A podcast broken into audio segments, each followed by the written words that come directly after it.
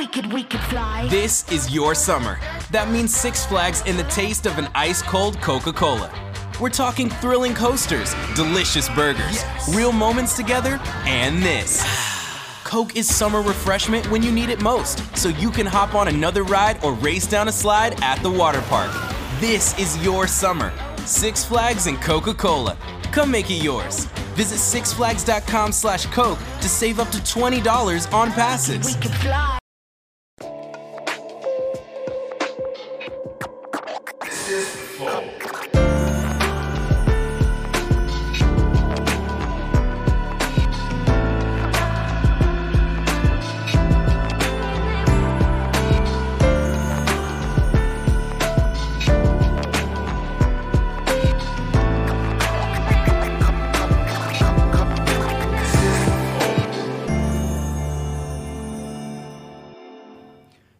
Estamos começando mais um Flow. Eu sou o Monark, do meu lado, o Igor. Salve, salve família. E hoje nós vamos ter o prazer de conversar com Glenn Greenwald, que é um. Caralho, ele acertou teu Tá nome. vendo? Tá vendo? Muito você tá praticando o Pô, ganhador do Pulitzer Prize, já foi no Joe Rogan, entre muitos outros coisa mais importante pra vocês que estavam no Joe Rogan do que o Pulitzer. Muito e o- Não, mais, é, pra mim é muito muito mais. mais importante. É, é, exatamente, tô falando isso. Pô, mas muito obrigado por ter aceito vir conversar Não, a muito animado aqui. Como eu estava falando pra vocês, a semana passada, meus amigos que nunca se importam nada que eu faço, eu posso ir para qualquer programa no mundo, inclusive Joe Rogan, e ah, estamos muito acostumados. O tempo todo, você estava indo para o podcast muito animado. Caralho, que Então, foda. parabéns Legal, para esse legal. sucesso. É Porra. sério, é crescendo muito rápido, é, é ótimo. Obrigado, demais. cara. Obrigado, Pô. obrigado. E valeu ter vindo aí. Antes da gente continuar, preciso falar do, do nosso patrocinador, que é a LTW Consult. Então, se você tem problema financeiro ou tem um dinheiro aí parado na poupança, não rende nada a poupança, vou te dar a dica. Você não sabe onde colocar ainda a poupança? Então entra na LTW Consult, arroba LTW Consult no Instagram. Inclusive o Instagram deles está com um link novo lá. Se você for conferir, eles estão disponibilizando um, um e-book de graça, que tem meio que os fundamentos do investimento para você começar a pôr o seu pé nessa, ah, nesse oceano de conhecimento, tá bom? Então vai lá, segue eles no Instagram, aproveita o link que tem lá, baixa esse e-book, comece a estudar, comece a investir, comece a prosperar, que é bom, tá bom? Outra coisa, quiser virar membro do Flow, é totalmente possível. Virando membro do Flow, você tem acesso aos nossos concursos de sorte. Todo dia a gente coloca uma coisa nova pra vocês. E a moto voltou pra cima? ou- É, não, colocaram pra cima pra dar uma moral pra motinha, porque, Demorou. porra, Demorou. Mas é a mesma moto, a gente tá dando uma moto elétrica aí pra quem quiser. É apenas membros podem participar, tem que clicar em participar, você ganha. A moto elétrica foi doada pra gente pela Green Motos Elétricas, tá? Quiser comprar uma, é lá que você vai. Tem também um kitzão DC Pearl. Isso é coisa de jovem. A DC Pearl enviou esse kit chavoso pra gente. O que, que é DC Pearl? É coisa, É de, coisa jovem. de jovem. Entendi. É, e tem uma, uma camiseta autografada pelo Fallen, muito foda. O Fallen também é coisa de jovem, mas é coisa dos mitos do CS também. E tem uns caras velhos que gostam, tipo eu. É, e o Igor, que é mais velho que eu, bem mais velho. então vai lá, tá autografada, bonitona. Cinco anos só, cara. Pô, isso aí faz uma eternidade de diferença. Entendi. Ainda mais na internet. Tá. Caraca, maneiro esse emblema aí. Maneiro. Aí, ó. Tu tem muitos cachorros, cara? Tenho, tenho 24. Ah, cara, só você tem isso. muitos cachorros, você tem, realmente. Tem só 4, 5 lá, outro vou ser muito zangado que não estou aparecendo. Ah. É Não muito bom. Ah, não, tem mais um lá, lá É. em cima. não, tá ótimo, ótimo aqui. Bom, se você quiser resgatar esse emblema para ter na sua conta do nosso site, o código é interceptado, tá bom? Só disponibilizado nas próximas 24 horas, depois não vai ter mais. Então vai lá, resgata e tenha esse pedaço de arte para sempre na sua conta, tá bom? É isso. Se quiser mandar mensagem. 400 Sparks é o custo da mensagem, 10 mensagens é o limite que a gente tem. Pergunte qualquer coisa aqui pro Glenn Greenwald, tá bom? E pra gente também. E custa 400 Sparks, pode mandar áudio e vídeo de 20 segundos. Se quiser mandar propaganda, é 50 mil Sparks, uma propaganda só no final de- deste episódio. Você pode mandar áudio e vídeo de até um minuto da sua propaganda, que a gente vai pôr na tela aqui e assistir. Então vai lá, segue a gente, segue o Glenn, segue o Intercept Brasil, segue o Igor, segue o Jean, siga meus bons. É isso. Cara, é... Bom, primeiro, acho que é legal a galera saber um pouco da sua história, porque o brasileiro, ele, tá, ele te conhece muito pelas polêmicas da Lava Jato, pelo... pelo por- por- pelo Intercept Brasil e pelas suas coisas, mas você tem uma, uma história que é- vem antecede a isso, que eu, eu acho muito interessante também, Que é, por exemplo, você ter um Pulitzer Prize, cara. Sim, sim. Isso é um, é um é, tipo, é o maior prêmio do jornalismo do mundo. É. Isso foi, na realidade, o caso do Snowden, quando conseguimos relatar que o NSA e os aliados do governo dos Estados Unidos estavam espionando no mundo todo. E eu fiz muito reportagem naquela época, foi 2013, 2014, aqui no Brasil, primeiro com o Globo, depois com o Fantástico. Acho que fiz cinco, seis, sete reportagens com o Fantástico, porque a grande parte da história é que como o NSA estava espionando muito contra as instituições brasileiras, a população brasileira, o própria presidente, presidente, né? Dilma, o né? Dilma, então Dilma, o Petrobras, então foi uma polêmica muito grande e aqui criou uma uma briga, na realidade, entre o governo Obama o governo da Dilma. O Dilma foi forçado, desmarcou um jantar muito elegante e muito chique na Casa Branca naquela época, denunciou Obama na, Eu lembro, na eu lembro. Então, foi uma polêmica global, mundial, porque os Estados Unidos estava espionando contra o mundo todo. E, e, e, e o Eduardo Snowden, você encontrou ele, ele, ele era um agente, informante da NSA, né? Ele, ele trabalhava lá, na real, né? Ele trabalhava primeiro na CIA. Na Aham. realidade, ele queria ah, lutar na a guerra do Iraque, mas quebrou os dois pernas quando ele estava treinando, então foi rejeitado. E ele foi para a CIA, trabalhava, trabalhava na, na CIA dois, três anos, e depois foi para o NSA.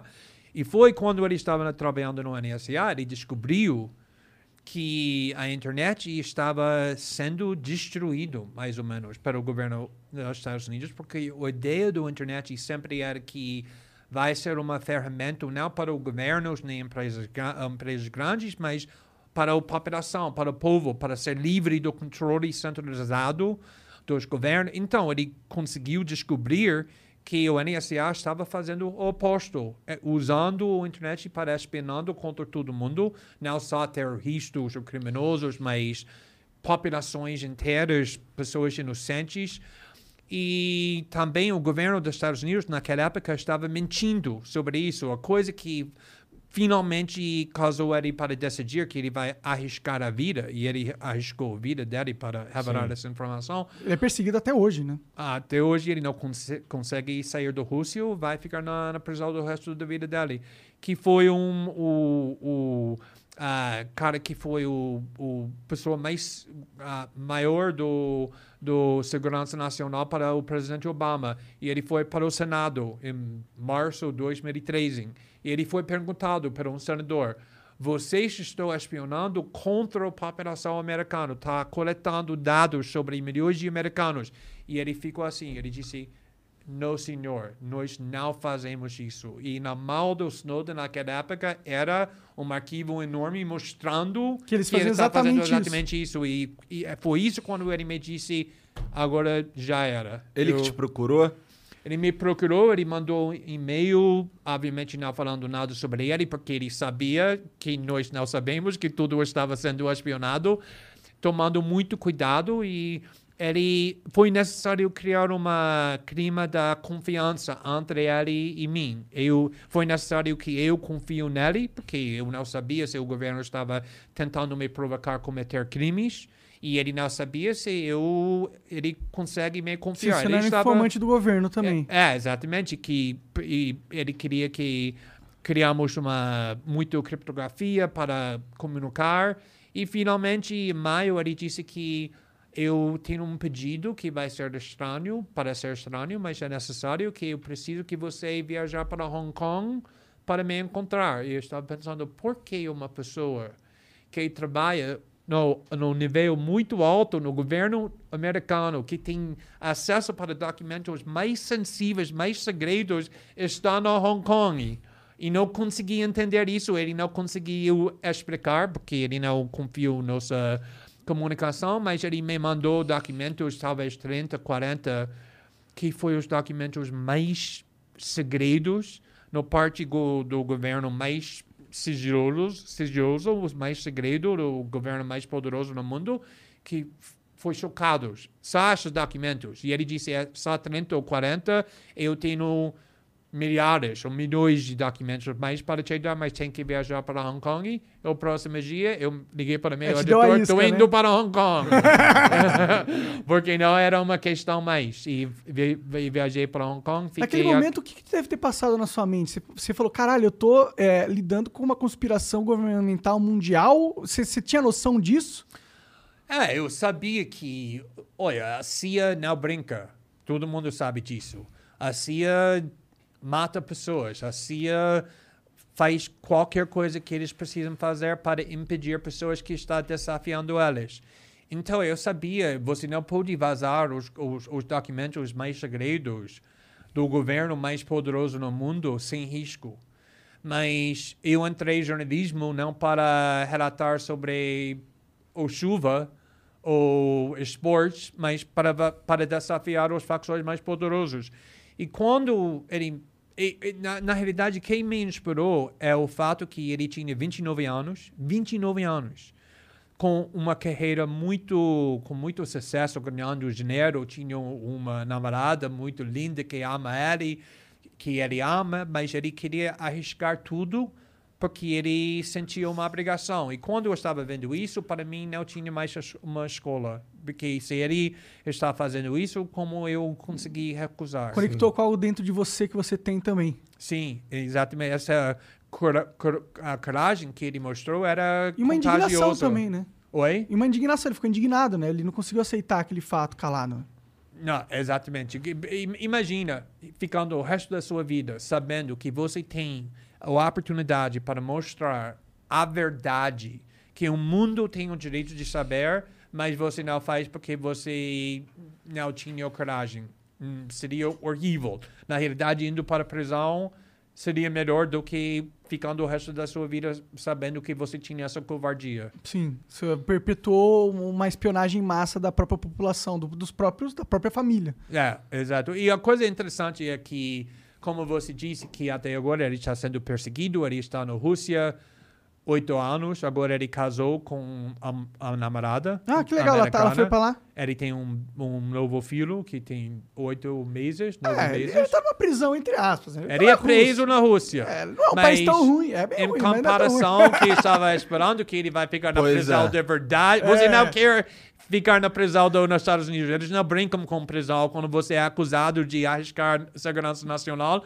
A vida dele é muito bom, mas apesar do fato que ele perdeu muito liberdade, com- até agora eu sempre falo que a pessoa que eu conheço que é mais tranquilo, mais feliz, mais satisfeito na vida é Edward Snowden, porque toda noite ele consegui, consegue botar a cabeça da, na travesseira sabendo que ele fez a coisa certa. E não tem dinheiro, não tem fama, não tem nada que pode comparar com esse valor. Sim. Sim. Mas e aí, co- continua a história. Você recebeu, você foi pra Hong Kong?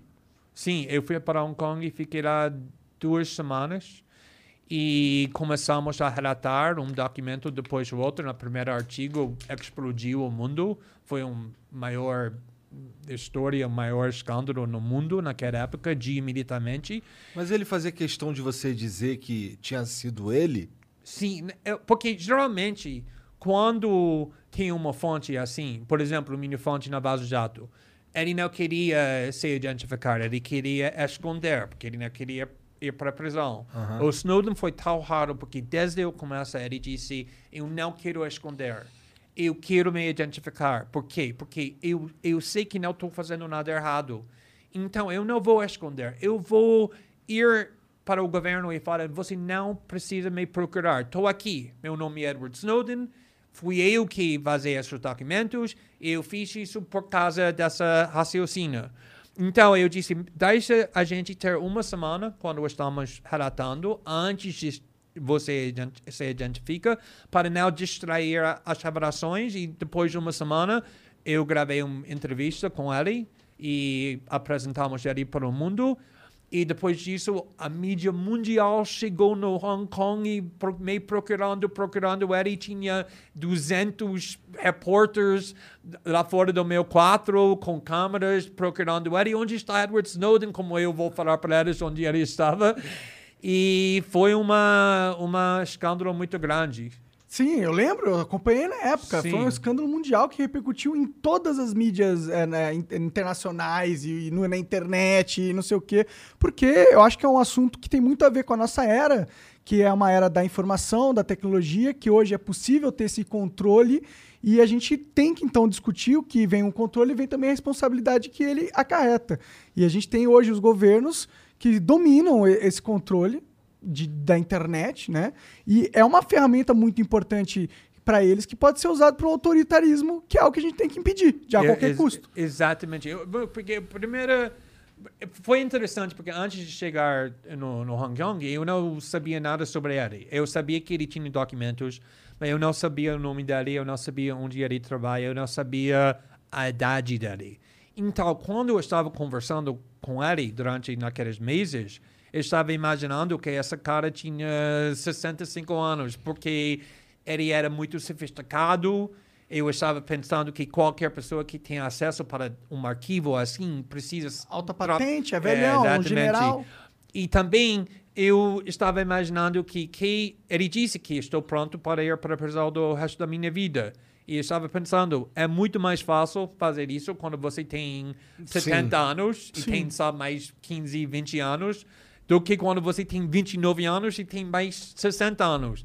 Então, quando eu cheguei no, no Hong Kong e ele, eu encontrei ele, ele fez um plano muito estranho para encontrar ele.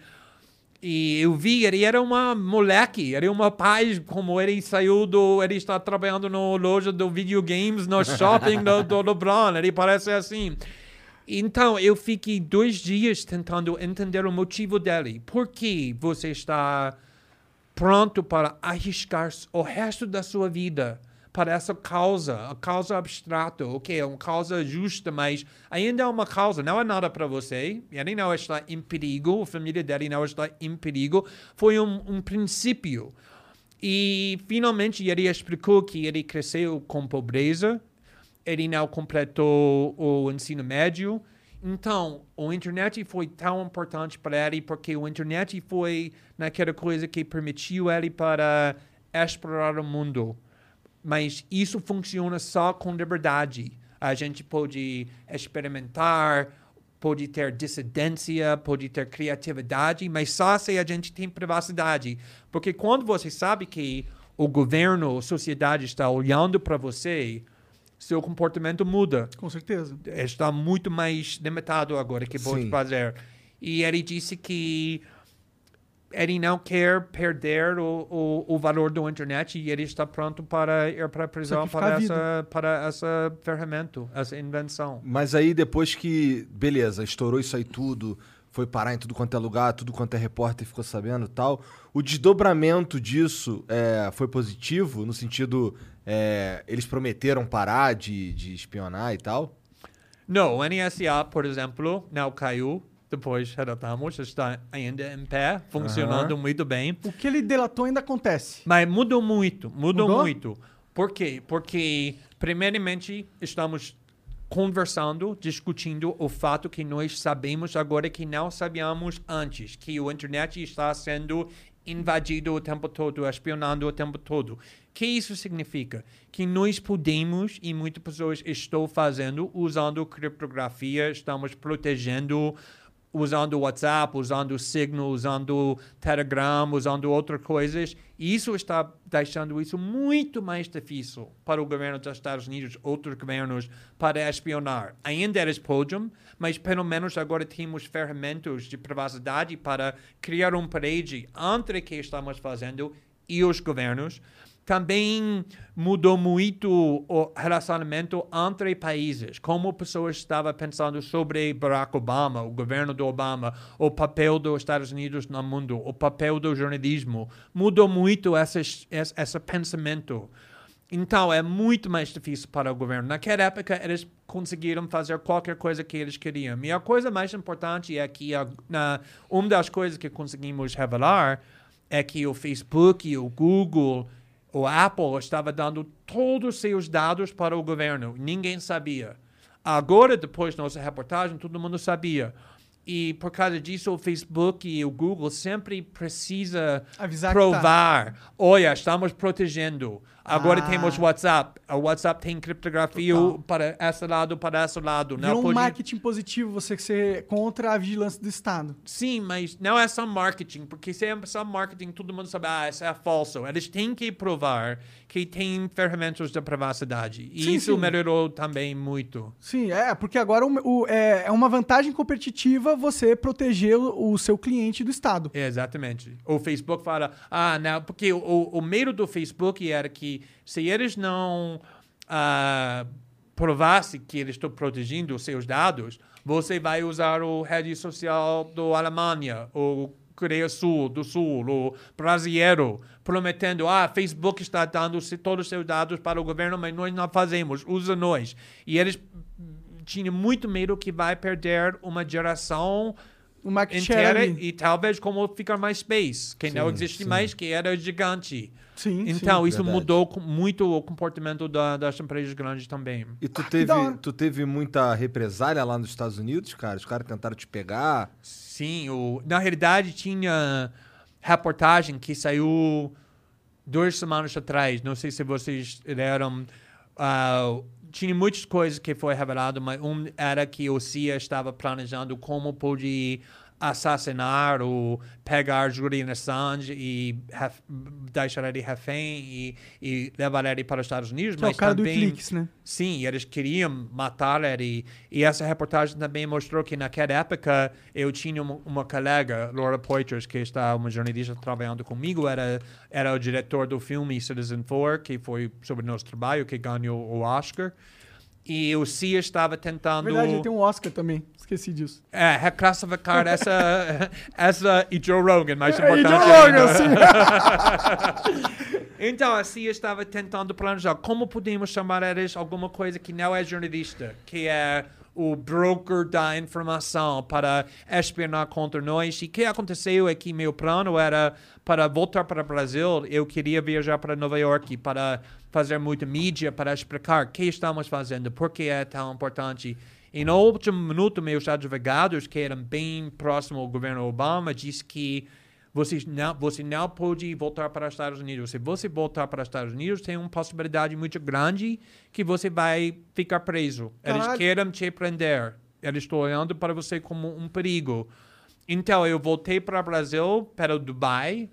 Eu fiquei aqui nesse país e não saio do país 11 meses por causa dessa ameaça que o governo dos Estados Unidos estava fazendo publicamente e também com meus advogados, que tem chance grande que Glenn vai ser preso se ele sai do Brasil.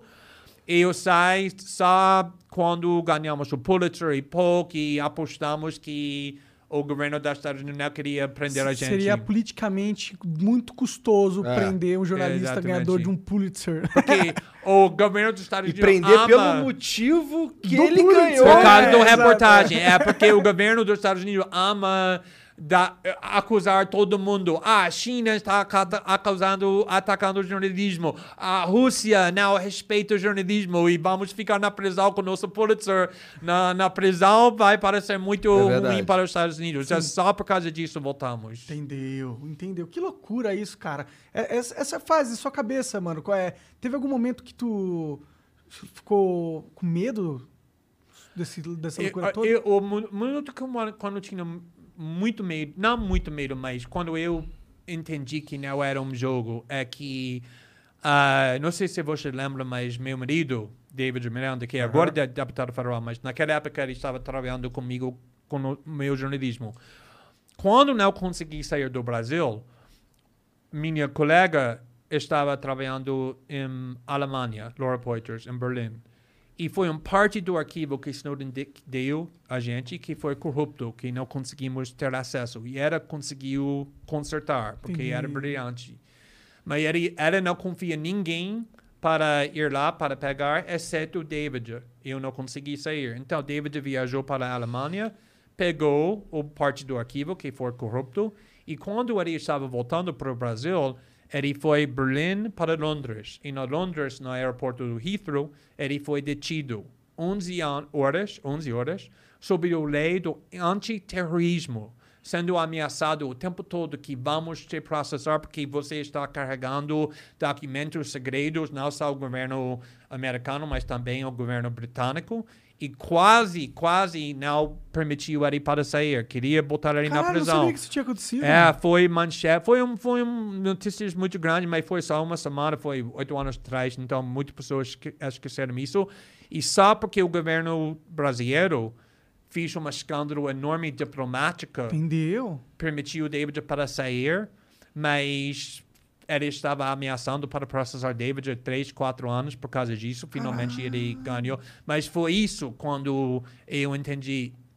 Isso não é um, um brincadeira. Quando você está Sobre a mira de desafiando os governos mais poderosos, que é poder? O poder é que alguém tem a capacidade de te punir se você faz alguma coisa contra elas. Foi divertido até naquele minuto. Mas, Que é. loucura, cara. Mas pra mim você tem uma história de vida muito foda. Mas quando que foi o momento que a poeira baixou pra você? Você criou o Intercept nessa época, o gringo? Na, o que aconteceu é que, obviamente, com essa reportagem que nós tínhamos, tínhamos muito poder no mundo jornalístico. E depois de quatro meses, estava enfrentando. Não quero fazer falar problemas com o Guardian, estava no Guardian naquela época. Mas, às vezes, eles não estavam me permitindo de fazer tudo que eu queria fazer. Tá. Então eu saí do Guardian, eu criei o The Intercept, eu consegui pegar o financiamento com a Piero Midiar, que fundou o eBay, que é um bilionário que apoiava muito nossa reportagem naquela época e foi usamos essa posição que tínhamos naquela época para pegar esse financiamento e criar um The Intercept. E a ideia era de ser um jornalismo livre, é, ímpar, imparcial. E, e como que foi? Agressivo. Agressivo. adversário, porque tem, quando você é um jornal que é uma parte da empresa grande, você não quer provocar uma briga com o governo, porque você tem muito interesse que não que pode ser vulnerável para Você esse quer ter tipo acesso aos, aos governantes, você quer ter acesso às grandes notícias, aos furos. parceiro do governo, entendeu? Por exemplo, o Globo aqui sempre é parceiro do governo, sempre está trabalhando com o governo. Não mais. Agora não. Antes e depois vai voltar para essa. Por causa disso, eu odeio o Bolsonaro. Porque por perder só por causa disso. Mas geralmente o, o história do Globo aqui é durante o regime militar, durante o governo do PT, do Fer- Fernando Henrique Cardoso, tudo isso era parceiro do governo. E o jornalismo não deveria ser parceiro, de- deveria ser inimigo dos poderosos. Deveríamos investigar, criticar, revelar, divulgar, tudo isso. Porque se o jornalismo é bem feito, querendo ou não, ele vai chegar numa história que afeta os interesses de alguém que é poderoso. Exatamente. É, é tipo, é afetar os poderosos é algo intrínseco ao trabalho do jornalismo de verdade. Mas é uma coisa que a gente perdeu muito tempo, né? Faz muito no Brasil. Acho que nos Estados Unidos talvez ainda tenha um resquício disso. Eu não sei, você pode dizer mais do que eu, porque eu não, não sou de lá, tal. Mas no Brasil a gente, porra, não existe, parece que é tudo não, chapa é branca. exato, não, tem essa, não tinha essa cultura. Quando eu comecei fazer a reportagem do Vaza Jato, que para mim foi um pouco parecido do que o caso do Snowden, vazando muito documentos segredos, que não foi, que, onde o fonte conseguiu pegar os documentos cometendo crimes, podemos falar, ou violando a lei, tudo isso, muito parecido eu estava tentando falar, olha, porque aqui muitos jornalistas brasileiros estavam falando, "Ah, meu Deus, como vocês podem usar documentos roubados, como você pode tra- trabalhar com uma fonte que cometeu um crime. E estava falando, isso é jornalismo. Olha para o, o jornalismo mais importante no mundo, por exemplo, o país do Pentágono, em 1971, que mostrou que o governo dos Estados Unidos estava mentindo durante anos sobre a guerra do Vietnã. Como o New York Times conseguiu pegar esses documentos mostrando as mentiras? Porque tinha uma fonte dentro do governo que roubou o arquivo e copiou e deu para o New York Times. Isso é jornalismo. E jornalismo não é falando que o governo manda que você fala. Com E certeza. É isso que queria, queria fazer com o Ministério Brasil. Tudo isso é criar essa cultura onde jornalismo é sobre isso. Não, isso é muito importante, cara. É muito importante mesmo. Que bom que você já tá colocando força nesse sentido. E como que foi, tipo, Depois eu quero entrar no assunto do Intercept, que eu sei que vocês brigaram agora, que você até saiu. Mas é, como que foi criar o Intercept Brasil? Foi nessa pegada de querer trazer um pouco dessa cultura até que americana, não sei. O americano tem um jornalismo muito mais forte, né? Muito mais... É de lá que vem esses, esses conceitos, tá? Pelo menos é o que eu acho. E como que foi esse, esse projeto aqui? Como que tá sendo? Você se mete no Intercept Brasil ou deixou só o gringo para lá? Como que é? Sim, sim, sim. não, não, porque é, é interessante porque criamos o Intercept em 2013. Então, não tínhamos a menor ideia que vamos levar isso para o Brasil. Nunca era isso.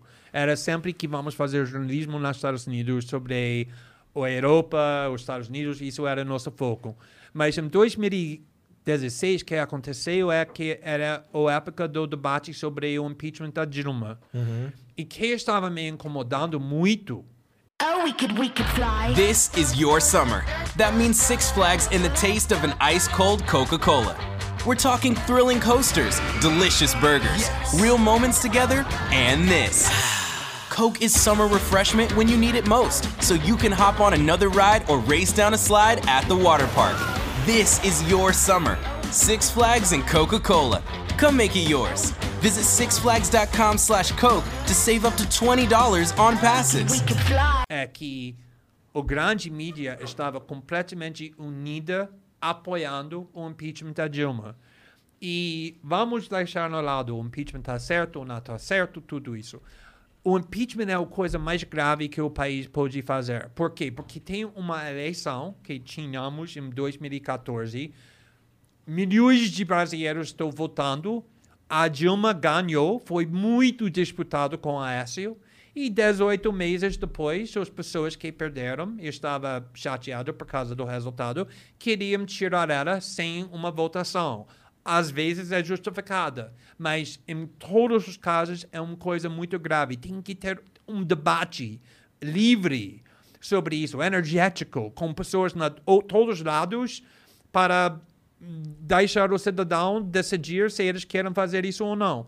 E naquela época foi impossível ouvir qualquer uma pessoa na Globo, Rede Globo, Globo News, Estadão, veja, se opor ao impeachment. E eu comecei a publicar artigos contra o impeachment da Dilma e estava viralizando muito. Um das mais os artigos mais lidos na minha história como jornalista. Caralho. E eu pensei, meu Deus, tem uma necessidade aqui no Brasil também para um outro tipo de jornalismo e eu criei do Brasil, não com a ideia para defender o PT, porque não sou petista. Nunca era petista, nunca vai ser, nunca vou ser petista. Nunca era a ideia. Pessoas acham isso que eu fiz vasos dados para defender Lula, não era por causa disso, não estava fazendo para defender PT. Estava querendo levar jornalismo, de verdade. Isso era a ideia e criamos em 2016 e cresceu muito, cresceu muito até agora. Acho que temos, não eu estou envolvido mais, eu sei, mas acho que tem 40 editores, jornalistas, tudo Você não tá se envolvido no, no Intercept Brasil também? Não, eu, minha, meu conflito era com o Intercept Nova York e nos Ah. Estados Unidos, mas quando eu saio, eu saio da empresa, inclusive do Intercept Brasil, mas até agora estou muito orgu orgulhoso sobre o trabalho que o Intercept Brasil faz até hoje. O que que rolou, mano? O que que rolou? Porque que que você, você criou o Intercept? Foi? Criei. Que, que que foi? Que, como que tu sai da parada? Que que rolou, mano? Me conta essa porra. É como um site que eu fundei, pode me censurar. É isso. é uma- até agora não entendo completamente. é uma pergunta muito boa. Mas, ah, não, é, é isso que... Minha carreira no, no jornalismo era um pouco estranho, porque eu não fui para a faculdade para jornalismo. Eu era advogado. Eu estava trabalhando como advogado constitucional e eu comecei a morar, a morar aqui no Brasil em 2005, quando eu apaixonei por meu marido e queremos morar juntos no Brasil. E um dia, em outubro de 2005, eu simplesmente criei um blog. Sem plano nenhum. Foi um software do Google, que Blogspot, que Pode foi crer. completamente grátis naquela época. E você literalmente só apertei, ap apertar um, um botão, criar o blog e já tem um blog. E agora eu posso escrever qualquer coisa que eu queria escrever e apertar publicar, vai tá lá, postar um e está lá na internet. Então, eu comecei a fazer isso quase todo dia e eu consegui criar uma audiência muito rápido, muito grande. E a ideia sempre era que estava completamente livre. Por causa disso, minha audiência me confiou. Como sua audiência te confia. Eles talvez A não mesmo. com você sempre, mas eles sabem que você está falando é sua opinião É. honesta. Ninguém está mandando, tem que falar isso, não pode falar isso. Isso, essa confiança é crucial. E eu tinha isso. Então, sempre quando eu fui para jornais para trabalhar ou, ou revistas para trabalhar, eu botei no meu contrato: ninguém pode me editar sem eu pedir. Se eu pedir, tudo bem, mas se eu não pedir, eu postar diretamente para a internet sem qualquer envolvimento do, do editor. Eu sempre tinha liberdade absoluta. Então, obviamente, quando eu fundei The Intercept, eu não fundei The Intercept para diminuir minha liberdade. Obviamente, foi no meu contrato que ninguém pôde mexer com meu jornalismo. E eles sempre respeitavam isso. Até três semanas antes da eleição 2020, quando eu queria relatar sobre documentos que levaram questões muito sérias sobre a ética do Joe Biden e todo mundo na Intercept queria derrotar Donald Trump e quer, queria que Biden ganhar, que tudo bem, eles têm o direito de ter essa opinião. Mas, jornalismo não é pra ser a favor de governo. É, isso não é meu papel do, do jornalista apoiar um partido, derrotar. Meu, meu papel é informar, divulgar a informação que o público tem o direito de, de ter. Então, eu escrevi um artigo e a primeira vez eles chegaram de mim e disse que nós não vamos te permitir publicar esse artigo sem nossa aprovação. E eu disse, foda-se, que porque não trabalho assim. E eles disseram, não, não, não vai ser problema, queremos só te ajudar. Eu disse, ok, vamos ver. Eu escrevi o artigo, ele estava falando, se você não retirar o parte ruim sobre Joe Biden, não podemos publicar, inventando Como que eles têm mentiras. pachorra de falar isso pra É. você? Como é que eles chegam têm e falam cara isso de pra pau? você, mano? Eu estava falando, ah, eu não sei se vocês lembram, mas essa veículo da mídia existe porque fui eu que fundei. Foi construído em cima do meu nome, da minha reputação. Que é vocês para falar que eu não posso publicar? Mas às vezes isso acontece quando você cria uma vírgula, uma empresa, por exemplo. Bill Gates, por exemplo, é o fundador do Microsoft, mas ele não é o chefe do Microsoft. Tem que contratar um chefe para mandar todos os dias. Você pegou o financiamento daquele fundo, né? Exatamente, e de repente você perde controle da, da, da a coisa que você criou. Sim. E a- as pessoas estão pensando, ok, foi você que fundou, mas agora é nossa. Quem manda aqui é a gente, porque a gente tem um papel que diz isso. E, na realidade, a única coisa, a realidade é que eles tinham muito medo que... Porque em 2016 nós relatamos muito sobre os documentos do Wikileaks. Nós trabalhamos muito juntos com o Wikileaks e esses documentos machucaram muito o, o candidato do Hillary Clinton. E naquela época ninguém se importava porque todo mundo estava presumindo que Hillary Clinton ia ganhar. Então tudo bem, vai atacar Hillary Clinton, ela vai, ela vai ganhar, Donald Trump vai perder. E de repente Trump ganhou e Hillary perdeu. Então eles tinham muito medo que isso vai repetir e que eles vai, vão ficar mais quatro anos com todos os seus amigos progressistas gritando: Ah, de novo você ajudou o Trump ganhar.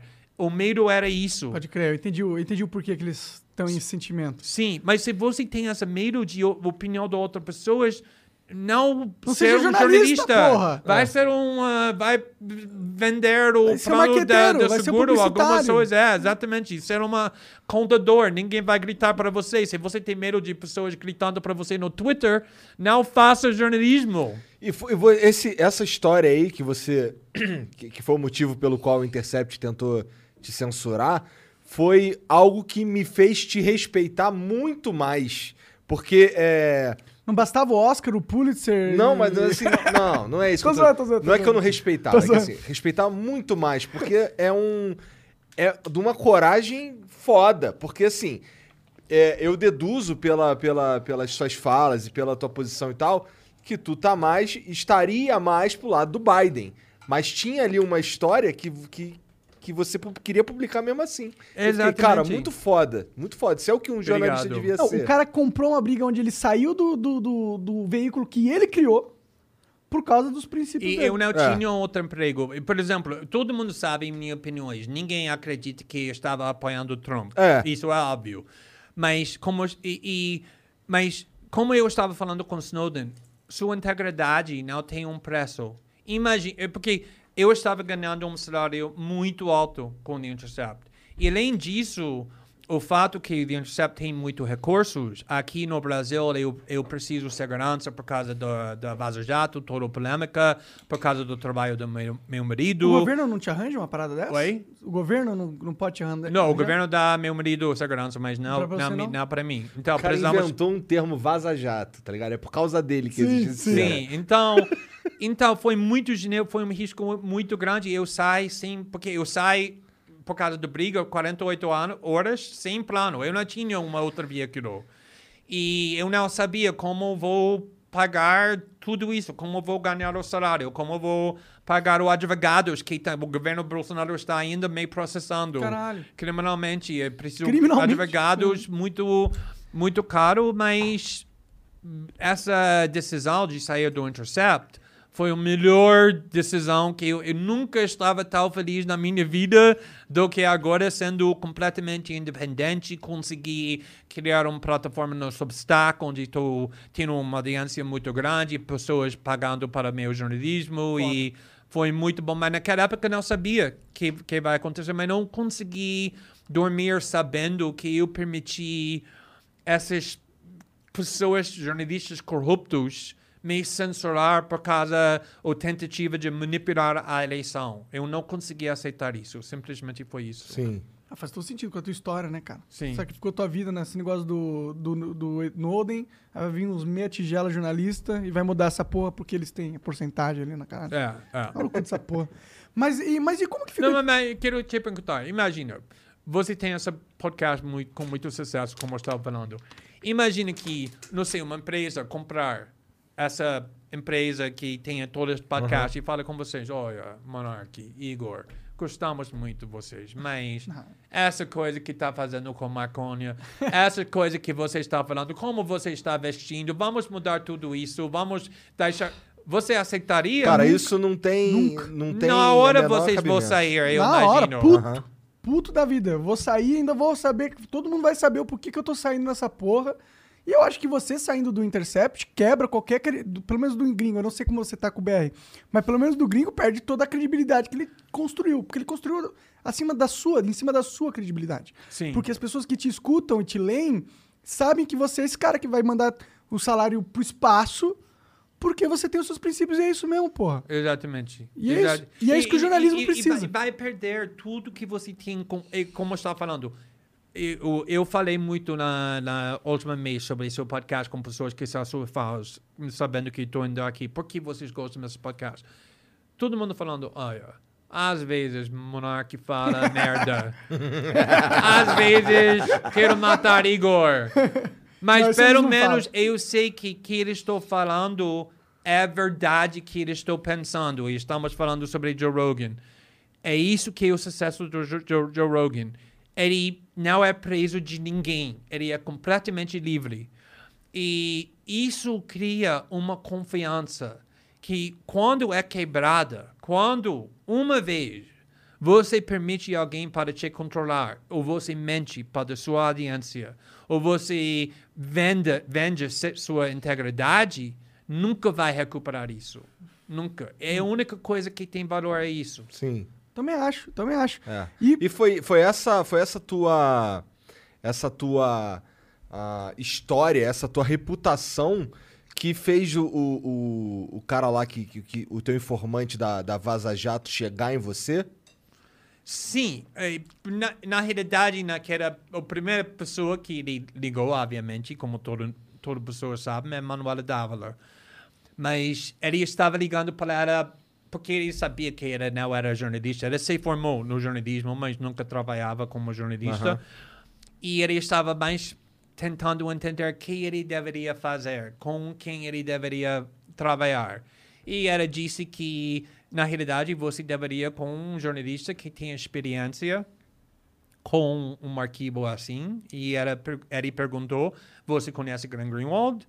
Porque ele fez o caso do Snowden e acho que ele estava imaginando que ele foi inspirado pelo Snowden. Ele queria ser o novo Snowden. E o motivo foi, foi disso para pedindo Manuela botar ele em contato comigo. Entendi, entendi. Entendi. É, Você já. Cara, por que, que você veio pro Brasil? Olha, eu... Você nasceu em Nova York, cara. Pulitzer Prize. Você poderia morar onde você quisesse no mundo, mano. Brasil. É inc- eu estava brincando com vocês antes que falando que eh, porque acho que marcamos para começar 8 horas, começar, começamos 9 e 10, 9 e 15, e vocês pediram desculpas, eu não disse, não, não, é isso que gosto. A primeira coisa que eu apaixonei por Brasil é que ninguém começa na hora, tudo está atrasando. E eu sou uma pessoa que sempre atrasa para tudo. Então, na realidade, a primeira vez, sinceramente, eu visitei o Brasil, acho que foi em 95, 96, e estava com meu companheiro naquela época, e eu disse para ele, o segundo dia, eu tenho medo que partir agora, quando tenho tempo para viajar, eu nunca vou querer viajar para nenhuma outra parte do mundo, nunca vou conhecer o resto do mundo, só vou querer voltar para o Brasil. Eu apaixonei interessante. pelo Brasil desde o começo. É só um país que fala com meu, minha alma, entendeu? E eu não apaixonei pelas praias glamorosas na Ipanema ou Leblon ou, ou sites turísticos, mas apaixonei com a cultura, com o povo, com a, a sentimento aqui, com a história, com o potencial, com a diversidade. O Brasil é única. E não sei, sou muito. Eu acho que tem sempre imigrantes para um país, porque vocês nasceram aqui, eu escolhi Brasil. Eu não nasci aqui. Então, eu acho que quando você é imigrante, quando você esco escolher um país, você é muito otimista sobre o país. E até agora, eu sinceramente acredito que esse potencial pode ser solto. E quando é solto, finalmente, acho que o Brasil vai explodir. Porque tem não tem um país como o Brasil no mundo todo. E é isso. E agora o Brasil me deu tudo que eu tenho na minha vida: minha carreira, meu marido, meus filhos, minha família, meus amigos, um, esse novo jeito de morar, Ah, tudo, ah. tudo. Então, Brasil para mim é, é meu país agora. Foda demais, cara. Pô, obrigado por escolher o Brasil, então. Não, tá, obrigado por ter esse país assim, porque na realidade salvou minha vida, entendeu? Eu estava morando na Nova York como advogado. Quantos Na- você tinha quando você estava em Nova York? Olha, o- você conhece Nova York muito bem? Não, nunca fui lá. Só fui pra Los Angeles uma Então, vez. Duas. A energia de Nova York é muito intensa. Todo mundo competindo o tempo todo, competindo. Mesmo para ir para uma rua para outra, exige muito energia. Às vezes, quando eu vou lá, eu estou muito cansado depois de 15 minutos. Só pensando, olha, sou carioca agora, eu não posso aguentar esse frio. Eu não quero lutar com pessoas para chegar na outra. Eu não quero correr. Eu quero ficar na Avianas, andando na praia. Isso é que que eu sou agora. Mas é, tudo é sobre carreira, sobre sucesso, sobre dinheiro, sobre... Tudo é muito intenso, mas sem espiritualidade, sem ah, conectando para a natureza, sem nada disso. Então, eu, eu estava. Eu, eu gostei sendo um advogado, mas eu cansei com isso. Eu saí de um relacionamento 11 anos. Então, eu tinha 36 anos, estava na, nessa crise da, da, da vida, no meio da vida. Eu aluguei um apartamento sete semanas no Brasil. Minha, meu plano era que vou ficar aqui sete semanas, só para decidir o que eu quero fazer com o resto da minha vida. E o primeiro dia, eu cheguei aqui de noite, eu acordei, o primeiro dia fui para a praia, encontrei David. E primeiro dia? Primeiro dia. E, olha, eu sou um homem gay, eu estava no Rio, eu não estava procurando um relacionamento, muito menos um casamento ficando no Rio de Janeiro. É a última coisa que eu estava procurando.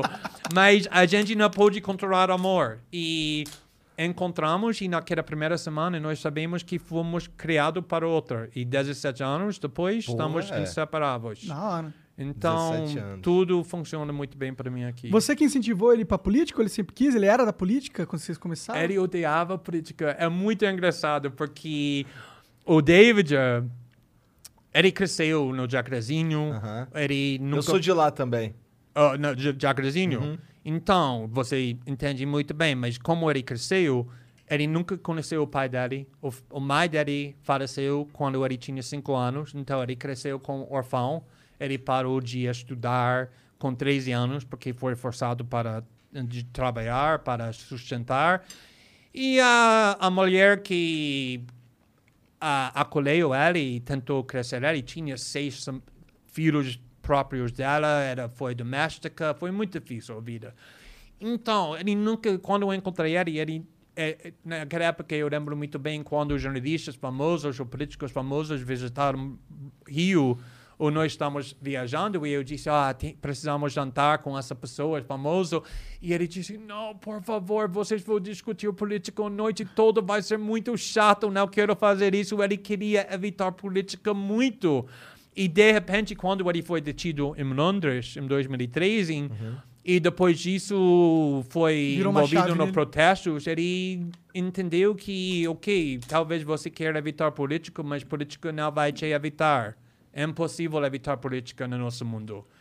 E ele começou fazendo protestos, ativismo, e ele tem. Ele, para, eh, a coisa que me inspira muito é que, para muitos políticos que sentavam nessa, me- nessa mesa aqui, que eu, eu, eu ouvi, política é uma carreira para eles, entendeu? É um jeito para subir na vida.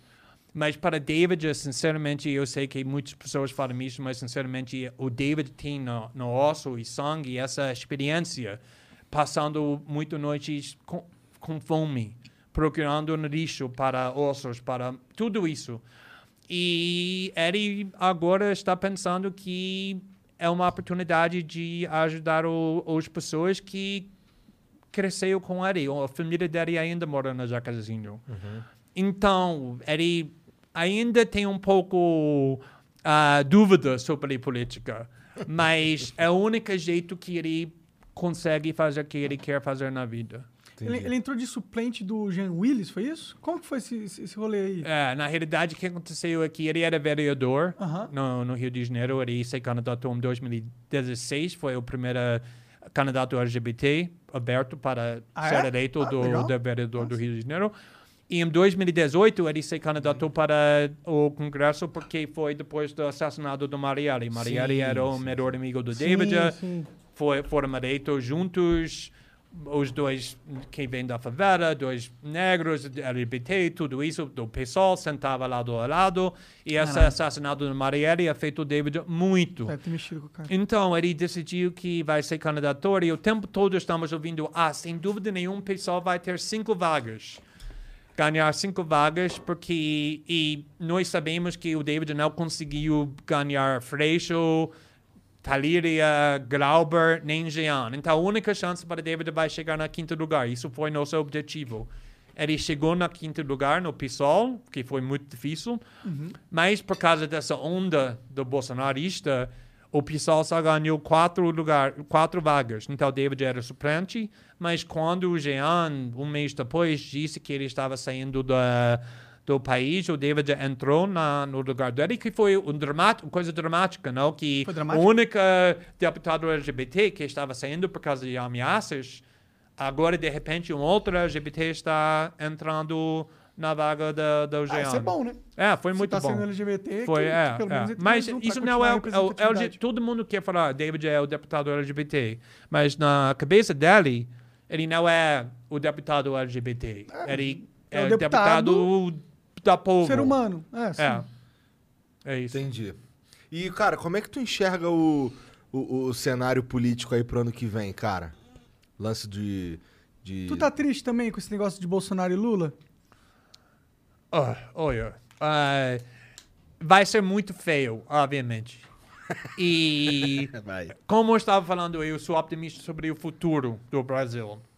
O Bolsonaro era deputado 30 anos, agora presidente 4 anos. Para mim, representa o política, a velho política muito, apesar do fato que ele Ah, total, velho. política. fingir que ele, ele sempre era parte dessa campo po- velho política. Um político com o rabo preso do jeito que ele tem, nunca vai ser a nova política, nunca vai desafiar o sistema.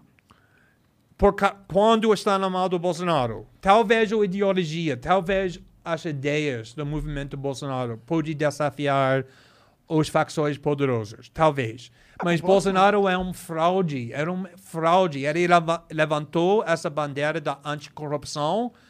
Como, como, alguém me explica como os filhos do Bolsonaro e o Bolsonaro tem muito mansões, milhões de reais, quando todos eles nunca fizeram nada menos o cargo público. Copenhague, como isso pô. é possível sem corrupção? Várias Copenhague. A loteria, Mega Sena, vendendo muito chocolate. É, só pode, né? Não, é, por isso que eu falo, que ele tinha um rabo preso infinito com o sistema. Sim. Como que um cara que tem o pra, raso vai chegar e vai quebrar tudo e vai desafiar os poderosos, se os poderosos têm um dossiê do Bolsonaro com todos os pecados que ele tem na vida inteira dele, pra qualquer hora falar assim, ah, é, Tó, acabou o seu sua presidência. Como que você vai bater de frente É, a presidência dele, do Bolsonaro, era, ele é presidente fraca, na realidade. Ele, graças a Deus, ele não conseguiu fazer muitas coisas. É ele tem muita resistência. E a presidência do Bolsonaro era sobre, além de tudo, primeira prioridade, protegendo seus próprios filhos para não ser preso. Isso é a primeira prioridade do Bolsonaro. Com certeza. E também ele é, obviamente, ligado com milicianos. É um fato incrível, um fato mais incrível que o polícia sabe qual parte dos milicianos assassinaram Marielle. E o líder dessa parte do miliciano, que agora foi assassinado também, Adriano, a mulher e a mãe do Adriano estavam trabalhando no gabinete do Flávio Bolsonaro 10 anos. Com quem pode justificar isso? Qualquer bolsonarista negado pode justificar isso. Então, isso é Bolsonaro. É. Eu acho que muitas vezes a esquerda está exagerando a ameaça do Bolsonaro. E, porque isso, é por isso o Bolsonaro capitaliza muito nisso. é, exatamente. Muito. É, como Trump. Trump Como também Trump, fez a exatamente. mesma coisa. Quando tem uma essa, não sei se posso falar isso em português, mas tem essa história para crianças que quando o menino chama do lobo, Ah, The Boy Who Called O. É, o menino que gritou lobo. É. é, e ah, de- de- todo mundo ah, gritando, o lobo tá aqui. É, exato. ah, não tem lobo, não tem. Finalmente tem um lobo É. e ninguém acredita. Acho que é a mesma coisa com Bolsonaro e a mídia, a exatamente. esquerda. Exatamente. E exatamente isso que ele está explorando, isso. Mas, por outro lado, o Lula, para tudo bem que ele fez, ele, ele é do passado. Ele causou dois maus. 2000, e 2002 já tem 2010. É, agora é 2021, vai ser 2022. É muito difícil para ir para o, o, o Pro passado. passado. Voltar. A população não vai querer comprar isso. Tem uma galera que. não- Eu não quero, eu não compro isso. Eu não votaria no Lula nem fudendo. Também não votaria no Bolsonaro nem fudendo. Por isso que, por isso que eu fico assim, mano, o que, que eu faço? Mas eu vou falar o problema. O problema é que eu acredito que pode ter o terceira via. Que eu acho que pode ter um outro candidato que pode ficar em frente do Bolsonaro e pode chegar. Eu acho que Lula vai chegar sem dúvida nenhuma no segundo turno. A questão para mim é Bolsonaro. Eu acho que não é muito provável, mas estou falando é possível. Que pode ter um outro candidato que pode chegar em frente do Bolsonaro e, e, e, e ficar com, com Lula no, no segundo turno. Mas isso pode acontecer só se tiver um candidato que está representando o campo centro-esquerda e centro-direita. Se tem Dória e Leite e Ciro e Moro e Mandetta, tudo vai dividir os votos e seria impossível. É, isso é algo que eu, que eu falei, inclusive, para esses possíveis candidatos. E o argumento deles é que, ah, por mais que tenha mais de um nome, historicamente tem sempre um nome que se distancia dos outros. Mas eu concordo contigo, eu acho que o ideal era unificar a porra toda. Mas para mim, eu vou fa- falar meu argumento porque tem que ser Ciro. Todos os outros candidatos possíveis, Leite, Doria, Mandetta, Moro, apoiaram Bolsonaro em 2018. Qualquer candidato que apoiaram votaram no Bolsonaro em 2018 nunca vai ter o apoio do centro-esquerda que talvez tenha antipetismo e que não quer votar no, no Lula e quer votar no Alternativa, mas nunca vai votar no alguém que votaram no Bolsonaro em 2018. Eu discordo um pouco. Eu acho que centro-esquerda não. Acho que esquerda-esquerda. Ok, não, mas estou falando que para ganhar Bolsonaro, para ficar, porque Bo- Bolsonaro vai ter 20, 25% dos votos, sem dúvida nenhuma. Sim. Para chegar no em frente do Bolsonaro, precisa cinco- 25%, quando o Lula tem 30, 30. Não é fácil, é, é difícil. Tem que unir a centro-esquerda e o centro-direita. Centro-direita não é suficiente, ou centro-centro, centro-direita. Ah, O Ciro, obviamente, tem credibilidade com o centro da esquerda, esquerda, porque ele sempre era isso. Mas também, como ele está atacando o Lula todos os dias com tanto agressividade, ele, Ele tá, está ganhando credibilidade Entendeu? com o centro-esquerda, ou centro-direita. E ele pode unir os dois campos, mas para mim não tem outro candidato que pode fazer isso. Só Ciro pode fazer isso. O Moro não une a centro-esquerda, não, né? Realmente. O centro-esquerda odeia, Moro perdeu toda a credibilida- credibilidade. Verdade. Os bolsonaristas odeiam Mo- Moro, a esquerda odeia Moro, só o Globo. Ele vai ter o voto do Bonner e o resto do Rede Globo. É ótimo. Boner. Estadal, Bonner, Bonner. Finalmente vocês zombaram meu sotaque, eu estava esperando por isso. Foi um pouco atrasado, mas me- meus filhos vão amar essa parte, porque a coisa que eles amam mais do que tudo é zombando meu sotaque. Então eu Oh, we could, we could fly. This is your summer. That means Six Flags in the taste of an ice cold Coca Cola. We're talking thrilling coasters, delicious burgers, real moments together, and this.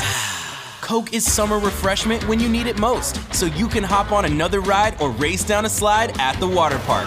This is your summer. Six Flags and Coca Cola. Come make it yours. Visit sixflags.com slash Coke to save up to $20 on passes. We could fly. vou mostrar eles essa parte aqui, eles vão amar. Não, É, eu gostaria O que você muito de acha sobre isso, sobre Ciro? Cara, é, eu acho que o Ciro é um dos. De todos os candidatos que eu vi, foi o único que eu tive acesso a um plano de governo. Assim, independente de concordar ou não, tem vários pontos ali, é, especialmente pontos econômicos, que eu talvez discorde, mas eu também não sou é, economista, eu também não sou um cara culto nesse sentido. Mas é, tem um plano, eu li o livro dele e tem ali um, um, um que, que eu pretendo fazer. Dos outros caras, eu não, não consigo, não tenho isso. Tenho só, ah, eu sou contra a corrupção, ah, eu sou contra isso aí, ah, eu, olha só o que, que eu fiz. Mas eu quero saber qual que é o plano. Então, eu acho que a favor do Ciro tem, eh, eh, tem esse lance do, do livro dele, é acessível, todo mundo pode ler. Sim, sim. E bom, é, eu sinto que o Ciro talvez ele precise, acho que ele já tá nesse caminho de ser um pouco mais contido nas falas e nas atitudes, porque acho Ele que pouco um pouco Rivotril. Um é, é, é. Porque eu, eu é, no dia que ele veio aqui, inclusive, ele tava. Não, vou ficar devagar, não vou, não vou. Ele, ele escorregou pouco, sabe? Xingar os outros pra cacete foi só um pouco. Porque, pô, é, eu acho que isso é algo que fere a, a imagem dele Sim. como um candidato à presidência. Exato, não, é, concordo com você completamente. Ele é um cara muito inteligente, na minha opinião, muito competente, mas ele tem que. É, é engraçado porque falei com ele sobre essa questão e ele sempre fala: Não, Glenn, isso é uma estratégia, eu tenho sangue frio. Eu falo, Ciro, você tem muitas coisas. Uma das coisas que você tem não é sangue frio. é, é isso que ele acha que precisa mostrar, essa um pouco mais sendo controlado. Eu acho que pessoas gostam de política quando ele está orgânico, não é tal controlado. Ele não quer, ele não precisa de outro extremo. Mas pessoas precisam sentir que o po- pessoa é um pouco controlado. Mas eu acho que está melhorando com a mulher dele. Acho que é uma É. parte importante dessa. co- Ele, ela estava aqui com Tava. ele quando você Tava. entrevistou ele. tá. Acho Tava. que era uma parte muito importante da, da companhia dele. É, eu, eu gosto que o Ciro tem um plano, escrever um livro inteiro pra isso, entendeu? E, e, pô, tá mostrando antes. E isso é algo que acho que todo candidato devia fazer. Você quer ser candidato a algo? Não, não- eu não quero votar em você por você. Eu quero votar nas suas ideias, eu quero votar no seu plano. Porque aí você pode chegar lá, ganhar e fazer o que você quiser. Eu tô dando uma carta branca pra sua pessoa. Eu não acho que o voto deveria funcionar assim. E nesse sentido, o Ciro é o, o melhor candidato do Brasil nesse sentido. Ele é o único que tá mostrando. Eu não sei se concordo com o plano, eu acho que ele tem uma pegada muito de tipo, o Estado vai fazer tudo, vai fazer acontecer. Eu não sei se eu acredito nisso. Sim. Mas ele tá Mas é um apresentando um plano. É, mas é um plano. E, e também uma coisa boa sobre democracia é que uma pessoa não pode fazer tudo. Então, ele pode ter esse plano, mas esse plano tem que ser aprovado pelo Congresso. E essa ideia que o Estado vai fazer tudo não vai passar nesse Congresso que é mais Não, não vai, não vai, conservador. Então, esse processo de negociando tudo, acho que é importante, mas também eu acho que a presidente da República, com um país com tanta complexidade tantos problemas, precisa uma personalidade forte, forte. E Ah, o tem, Ciro com é um certeza. líder e- eh, e- ah, nesse sentido. Com certeza. É, eu acho que qualquer um que, que tire essa dicotomia Bolsonaro e Lula, pra mim, é o, é o grande herói do Brasil, entendeu? Porque se a gente voltar pra Bolsonaro, vai continuar essa polarização do caralho, vai continuar um incompetente que não sabe governar. Mas se voltar o Lula, vai ter um cara muito competente que sabe governar, mas ele tem umas ideias totalmente erradas e tem um ciclo de poder totalmente corrompido, na minha visão. Sim, menos. é, para mim, o, a escola Lula e Bolsonaro é uma escola fácil. Eu votaria no Lula um segundo. Eu admito isso, eu não vou esconder isso, exatamente por causa da competência. Mas estou falando que acho que o futuro do Brasil pode ser melhor do que isso. Melhor do que Tem que ser, voltando tem que ser. Para... Nunca funciona. Pessoas têm essa imagem romântica do Lula porque ele fez muitas coisas boas para o país. Mas é uma outra época agora. É um outro desafio, outra dinâmica que o país está enfrentando. E eu, eu espero que o Brasil tenha mais escola do que Bolsonaro ou Lula. E é isso que estou esperando. Eu também. É, mas eu, sinceramente, eu sou não otimista nesse sentido. Eu, apesar de querer muito uma terceira via, eu enxergo que tá tudo caminhando para ter uma terceira via toda fragmentada e ter os dois grupos radicais ah, se unindo e conquistando o Mas, turno. imagina, todo, se nós sabemos, se nós três sabemos que acabamos de falar, que se o Manda- Ma- Mandetta, Ciro, Doria, o Leite e, e Moro, se todos eles candidatos não têm chance nenhuma, todos eles sabem disso também. Se nós sabemos, eles sabem. Sim. Por que todos eles vão ainda ser candidato? Porque eles têm ego tão Ego. grande que não pode sacrificar o ambicioso para a ambição para o país. Por exemplo, Leite. Leite sabe que ele não pode ganhar agora. Mas ele acha, ah, agora sou muito lindo, sou muito popular, acabei de sair do armário, muito aplauso para mim. Então, ele quer construir uma imagem para o futuro. Ele não se importa se ele arriscar essa terceira via ou não. Ele está pensando Na em, carreira Leite. dele. E isso é o problema com Doria, com Mandetta, com Todos políticos. Moro, com todo mundo. Me aponte um que não pensa só na carreira primeiro e depois depois no Brasil. Sim. É foda. Pois é, mas tu também não pode fazer é, campanha pra, pra ninguém, hein, cara. Hum, Eu sou jornalista, você é muito neutro. Você acha que o Intercept BR tá neutro também? Ou você acha que eles, assim como o gringo, é ruim falar do, do, do filho, né? Como assim? Tá neutro? Você acha que eles mantiveram a essência Ah, o Glenn Dinheiro Greenwald? Brasil, É, Dinheiro Brasil. manti- é, o Brasil. Olha, eu, não, eu acho que construímos Dinheiro Brasil para ah, ter essa espírito jornalística. E o, o melhor coisa, uma das melhores coisas que eu fiz é que quando eu contratei o editor executivo, Leandro de Mori, não sei se vocês conhecem ele, mas ele é jovem, mas ele é muito ambicioso e ele é jornalista de verdade. Então, ele vai, todo, mu- durante o Vaza Jato, todo mundo falando, ah, eles são petistas, eles estão Partidaristas. Lulistas. Nunca era verdade. O Intercept Brasil sempre atacava, criticava Lula e o PT e sempre vai continuar a criticar e atacar Lula mesmo durante a eleição. Eles não vai fazer campanha para a Lula, para o PT. Ou eu não posso falar para eles porque não- eu sei, mas como estou entendendo a É mentalidade o deles- sentimento seu que eles vão manter a essência. Sim, sim. Eu, não, olha, eles são, eles são de esquerda, eles são contra o Bolsonaro. Mas isso não significa que eles vão servir Lula e vai ficar calado sobre críticas da, da Lula. Não tenho dúvida nenhuma, se você mandar documentos incriminados sobre Lula, eles publicariam. Muito diferente do que outros veículos da esquerda. Nossa, isso é, isso é realmente. Me deixa feliz isso. E tomara porque- que você esteja certo, né? Porque você não tá mais É, lá. É. Não tem mais controle, realmente, né? Não, eu não tenho, mas eu conheço as pessoas que estão Confia lá. neles. E eu escolhi as pessoas que estavam pensando assim, que não quer ser um escravo para um partido, nem um político. Isso é Entendeu? foda. Quem Isso é o que a essa- gente precisa. Sim. Sim, sim, sim. Total. Ou, por que que tu tretou com o Sam Harris? Ah! Olha, como eu combino muito bem com o Brasil, tem pessoas com quem a gente não combina. E Sam Harris e eu nunca conseguimos combinar. É simplesmente nós estamos construindo para odiar a outra.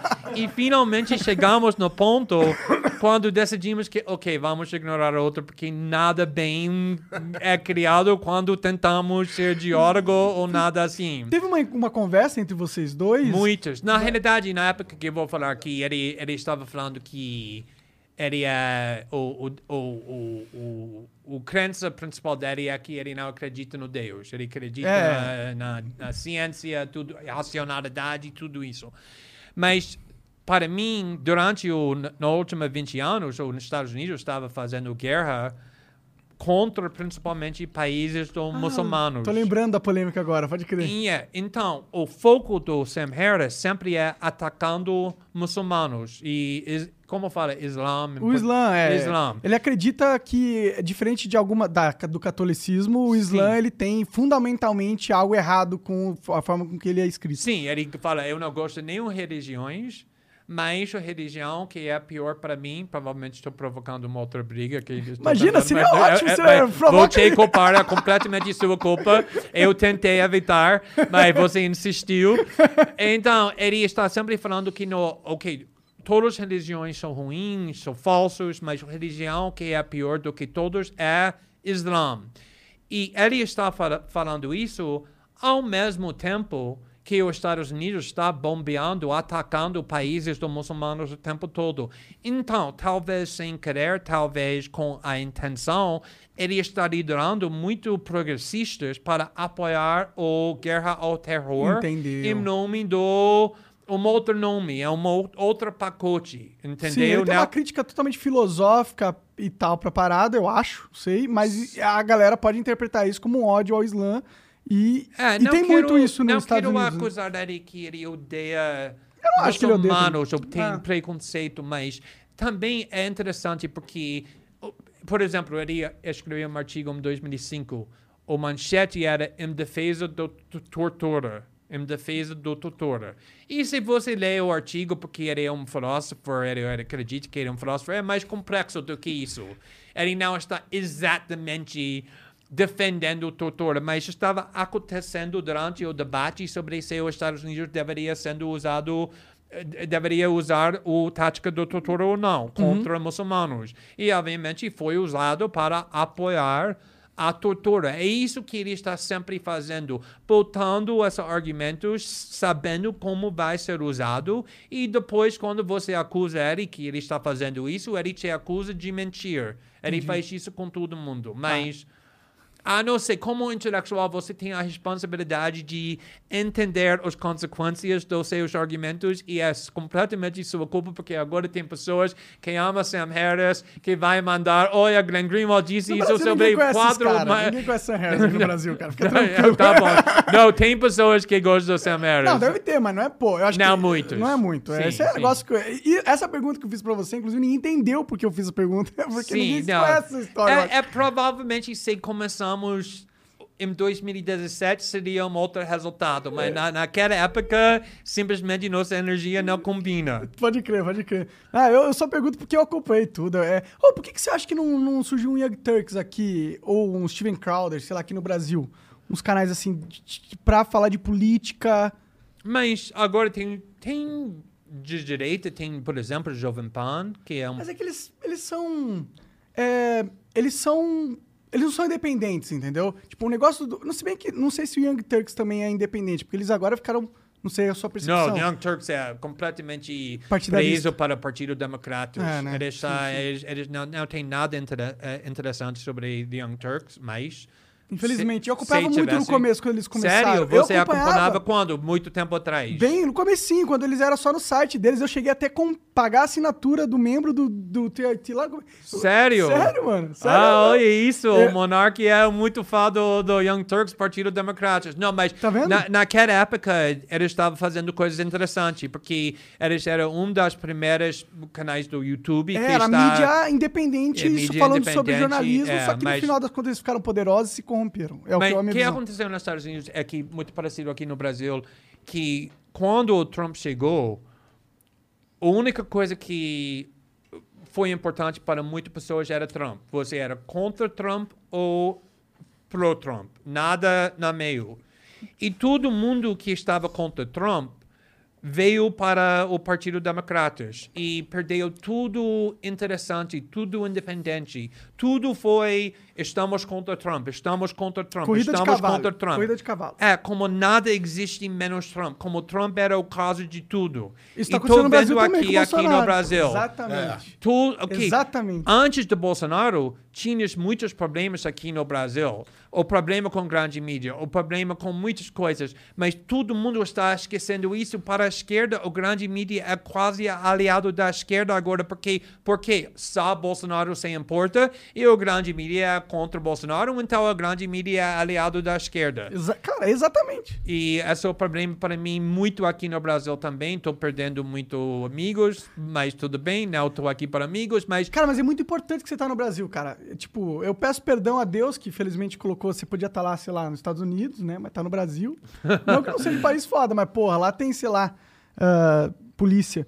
Mas, sei lá, você tá aqui e é importante porque o brasileiro, infelizmente, te- é, carece dessa visão de jornalismo sério que tu tem, de imparcialidade. Carece. E a esquerda brasileira, ela, ela, a, direita tá se formando agora e ela já carece disso também. Tanto de gado bolsonarista que surgiu aí é, é ridículo. Mas na, na esquerda é importante ter pessoas como você que traz esse, esse perfil mais independente até para educar a nossa esquerda. Porque a nossa esquerda hoje ela não é efetiva nas pautas que ela quer. Mas, é, é, mas, olha, o, sempre precisamos começar com um fato que o fator, fator principal aqui no Brasil é a desigualdade. Então, lá nos Estados Unidos é mais fácil criar mídia independente, porque tem mais dinheiro, mais recursos. É muito difícil para uma plataforma, um veículo da esquerda para ter recursos. Isso é uma, um problema grande. A outra coisa, mas, por exemplo, o partido do meu marido, é PSOL. Não, não tem, muito, tem muitas pessoas que esqueceram isso, que PSOL nasceu para lutar com PT. É uma Nasceu dissidência do PT, né? Por causa do raiva contra a corrupção, por conta do neoliberalismo que o, o Lula estava fazendo com os setores das grandes empresas, tudo isso. Mas agora com Bolsonaro, todas essas diferenças na esquerda estão desaparecendo. E a esquerda está completamente unida, sem independência nenhuma do, do PT. Ou a esquerda está muito pronto de falar, ah, vamos existir só para apoiar Lula e só para apoiar PT. Acho que a esquerda está perdendo muita independência, muito coisas importantes com isso. Mas tem pessoas lutando contra isso. Tem Você é uma pessoas. delas. Sim, mas tem outros também. Mas o, o, quando tem uma figura com, com, como Bolsonaro, que é tão importante para pessoas, ele sossego para todas as outras coisas, como, como aconteceu com Trump. Exato. E Como aconteceu com você coisas. no Intercept, querendo falar uma merda do Biden, e as pessoas falaram: não, não, não, você criou essa porra, mas foda-se, agora é hora do Biden ganhar, não vamos atrapalhar o nosso partido. Sim, sim. Mas outra diferença que eu tenho com a esquerda muito grande é essa questão da liberdade de expressão, que é incrível que a esquerda aqui no Brasil e muito mais também nos Estados Unidos queiram censurar todo mundo que discorda com elas. A, a solução para elas, para tudo, todos os problemas, é vamos censurar, vamos proibir elas na internet. E como eu estava falando, minha causa, o caso do Edward Snowden, era uma internet livre. Então, se você é é inacreditável, se você perguntar à esquerda, o que você acredita sobre o judiciário brasileiro. Eles vão falar, ah, o judiciário brasileiro é autoritário, muito da direita. Tudo bem, concordo. O que você acha sobre o governo brasileiro? Ah, o governo brasileiro é fascista, é, concordo. O que você acredita sobre em- empresas grandes? Mark Zuckerberg, Facebook, Google. Ah, são muito ruins, muito corruptos. Concordo com você. Você confia eles para censurar na internet? Confio, confio. Quero dar ao, ao Facebook, ao Google e ao Judiciário Brasileiro o poder para decidir quem podemos falar, quem podemos ouvir.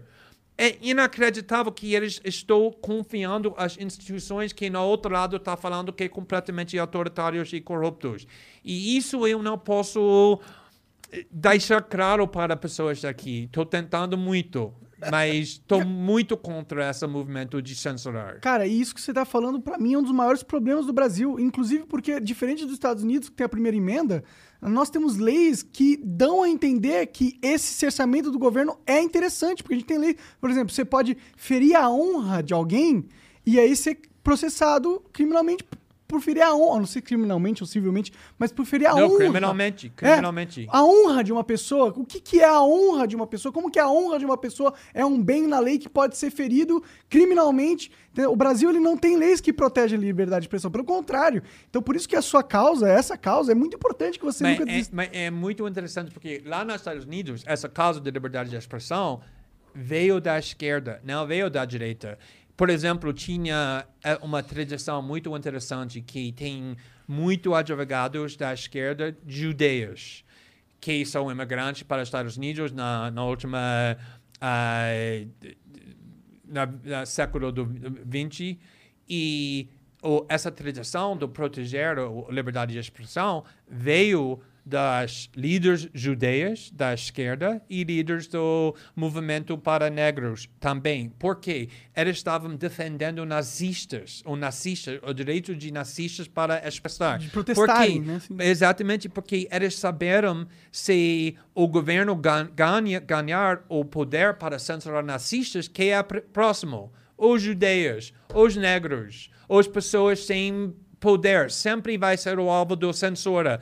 Aqui também no Brasil, se você dar o poder para censurar para o governo, para o judiciário, para empresas grandes de tecnologia, Facebook, Google, que a esquerda acha que vai ser censurada. Às vezes, Alan dos Santos, às vezes, Olavo de Carvalho, mas o Às dia depois vai ser o Comunistas ou. The Intercept Brasil. Eles, eles não podem entender que esse poder vai ser usado contra eles e a única solução é para defender o princípio, a liberdade para todo mundo. Caralho, cara. Cara, é muito bom que você é de esquerda e tem esse pensamento, cara. É muito bom. Eu acho que todo mundo que, que hoje admira você no campo da esquerda devia parar pra escutar o que tu falou agora.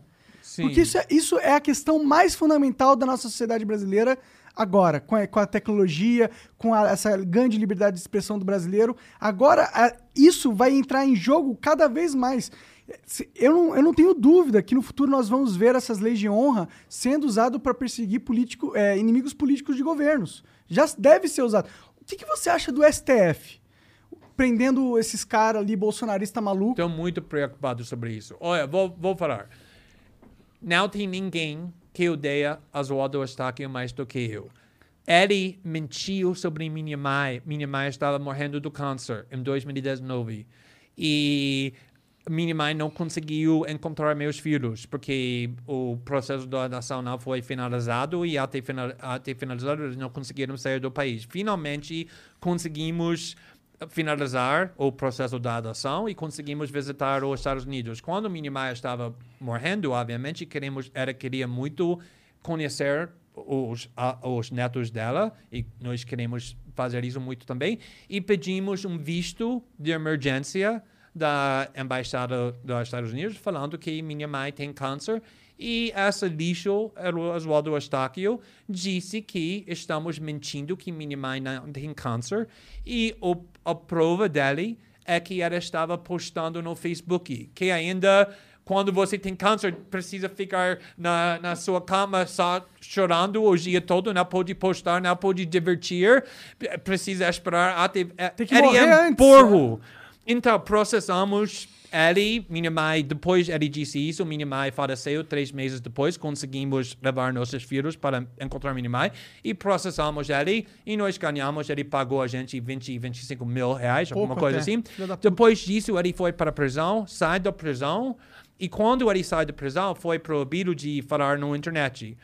E ele, de imediatamente, foi para o YouTube e ele começou a chorar sobre nossos filhos, falando que nossos filhos, o processo da adoção foi fraudulenta, que ele quer resgatar nossos filhos, que estamos abusando nossos filhos sexualmente. Ele é completamente maluco. Ele é um cara mais nojento no mundo. Ok? Quero deixar isso bem claro. Claro, tá Se claro. o Oswaldo estivesse aqui, eu queria matar ele. Olha, eu acho que eu segurava ele pra você. É, o- precisa, é, como Augusto Nunes, tem, tem alguém, eu preciso André aqui, Marinho, para me segurar, mas tudo bem, quero só deixar isso bem claro. Mas o fato que ele está sendo condenado sem julgamento para STF, mandando para a prisão sem julgamento, o fato que Daniel Severa, que acho que é o psicopata, eu fiquei dessa distância quando fiz testemunha no, no, no Congresso Nacional e estava pensando, meu Deus, se esse cara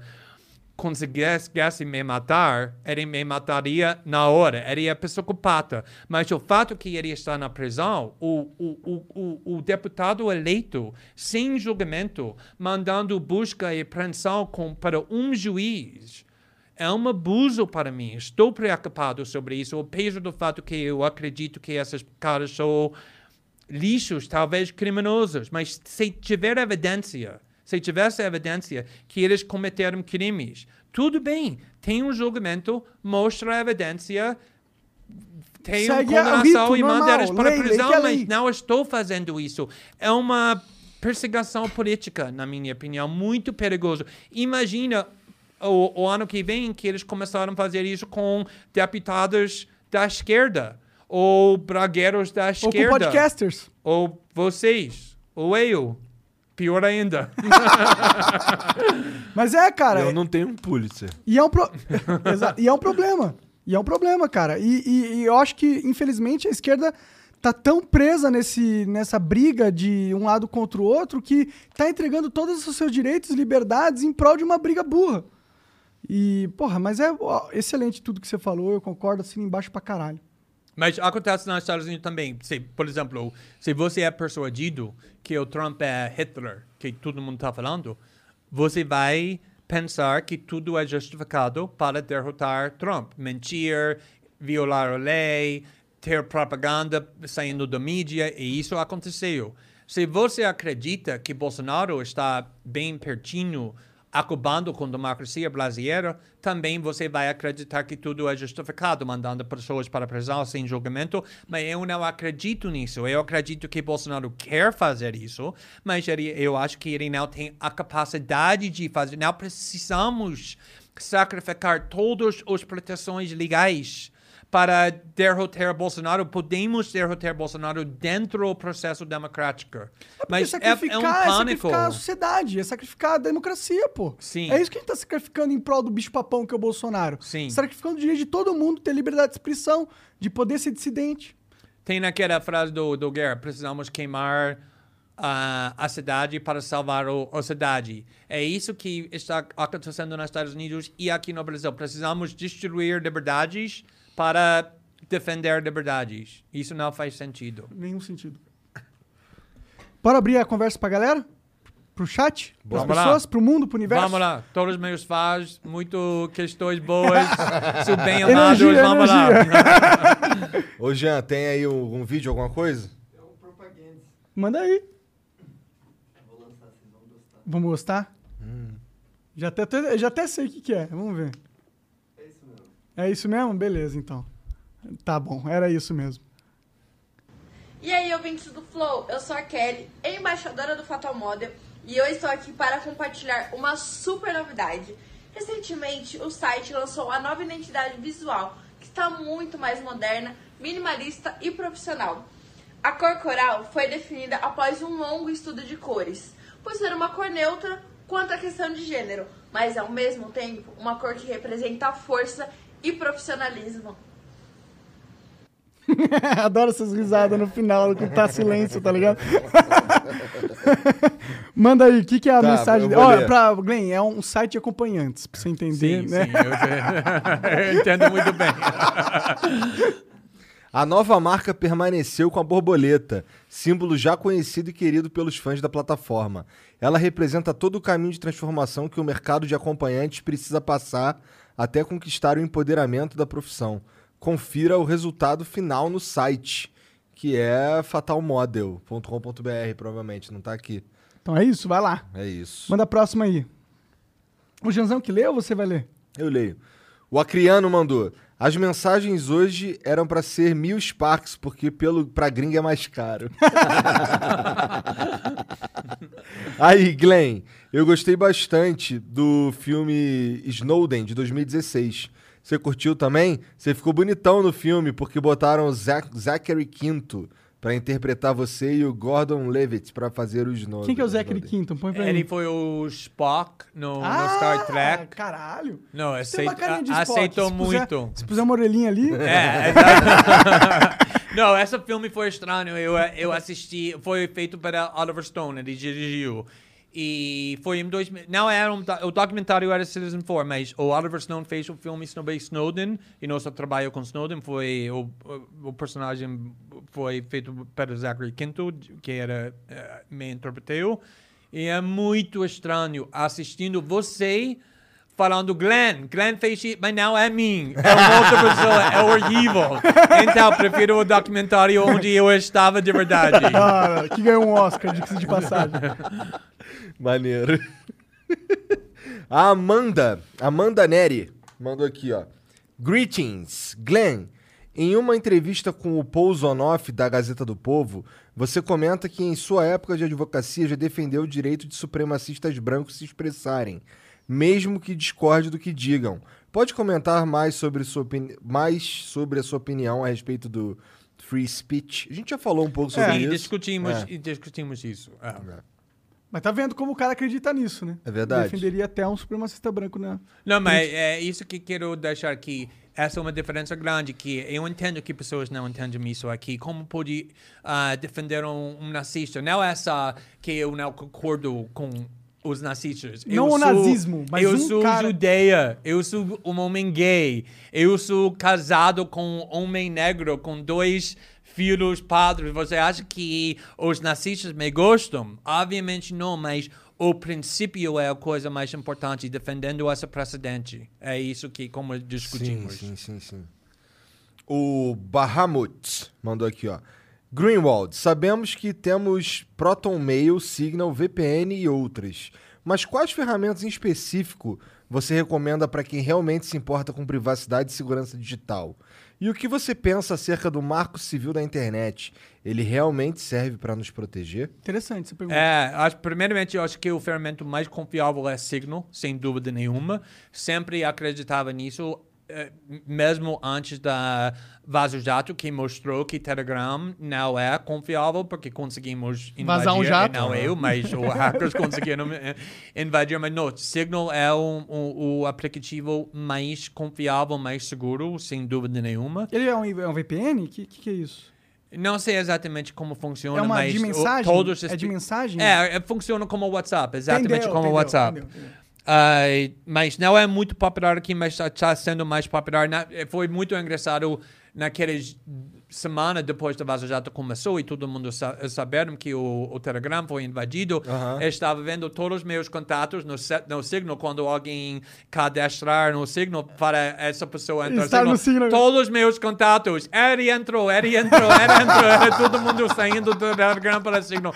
Mas Signal funciona muito bem. E o Marco Civil é uma lei muito complexa. Eu acho que precisamos muito mais proteções. O, o ABIN tem muito poder para fazer espionagem. Também o Polícia Federal, também a, a outra agen, a- agências de inteligência. Precisamos mais proteção da privacidade ainda. O Polyopinions diz aqui: Glenn, na minha opinião, os melhores jornalistas do mundo são você e Megyn Kelly. Vocês se preocupam em revelar os fatos, independente se isso irá agradar ou não à opinião pública. Sei que vocês compartilham da opinião que o jornalismo mainstream está comprado. Existe solução ou não? Olha, eu- sinceramente, eu, eu não estou falando isso porque estou aqui. Eu, quando eu estou vendo programas com, com essa, encontrando uma audiência tão grande que vocês têm com esse sucesso, estou muito feliz. Muito, me- não tem importância se eu concordo com tudo que você está falando ou não. Por quê? Porque é exatamente isso que estamos precisando. Então, Megyn Kelly era o apresentadora famosa do Fox News, ela saiu, ela foi para a NBC porque ele tinha um contrato enorme, 22 milhões de dólares por ano, mas ela foi demitida porque ela disse uma coisa que ninguém, que, que o esquerda não gostou, ela foi demitido, mas ela não estava tão destruída porque eles for, foram forçados para pagar o contrato todo, então ela coletou muito dinheiro, mas agora temos tecnologia para criar um podcast, para criar um programa do, do vídeo. Agora estou, por exemplo, tendo um programa do vídeo no Rumble, que é a alternativa do YouTube, que, que, que- está garantindo a liberdade de expressão.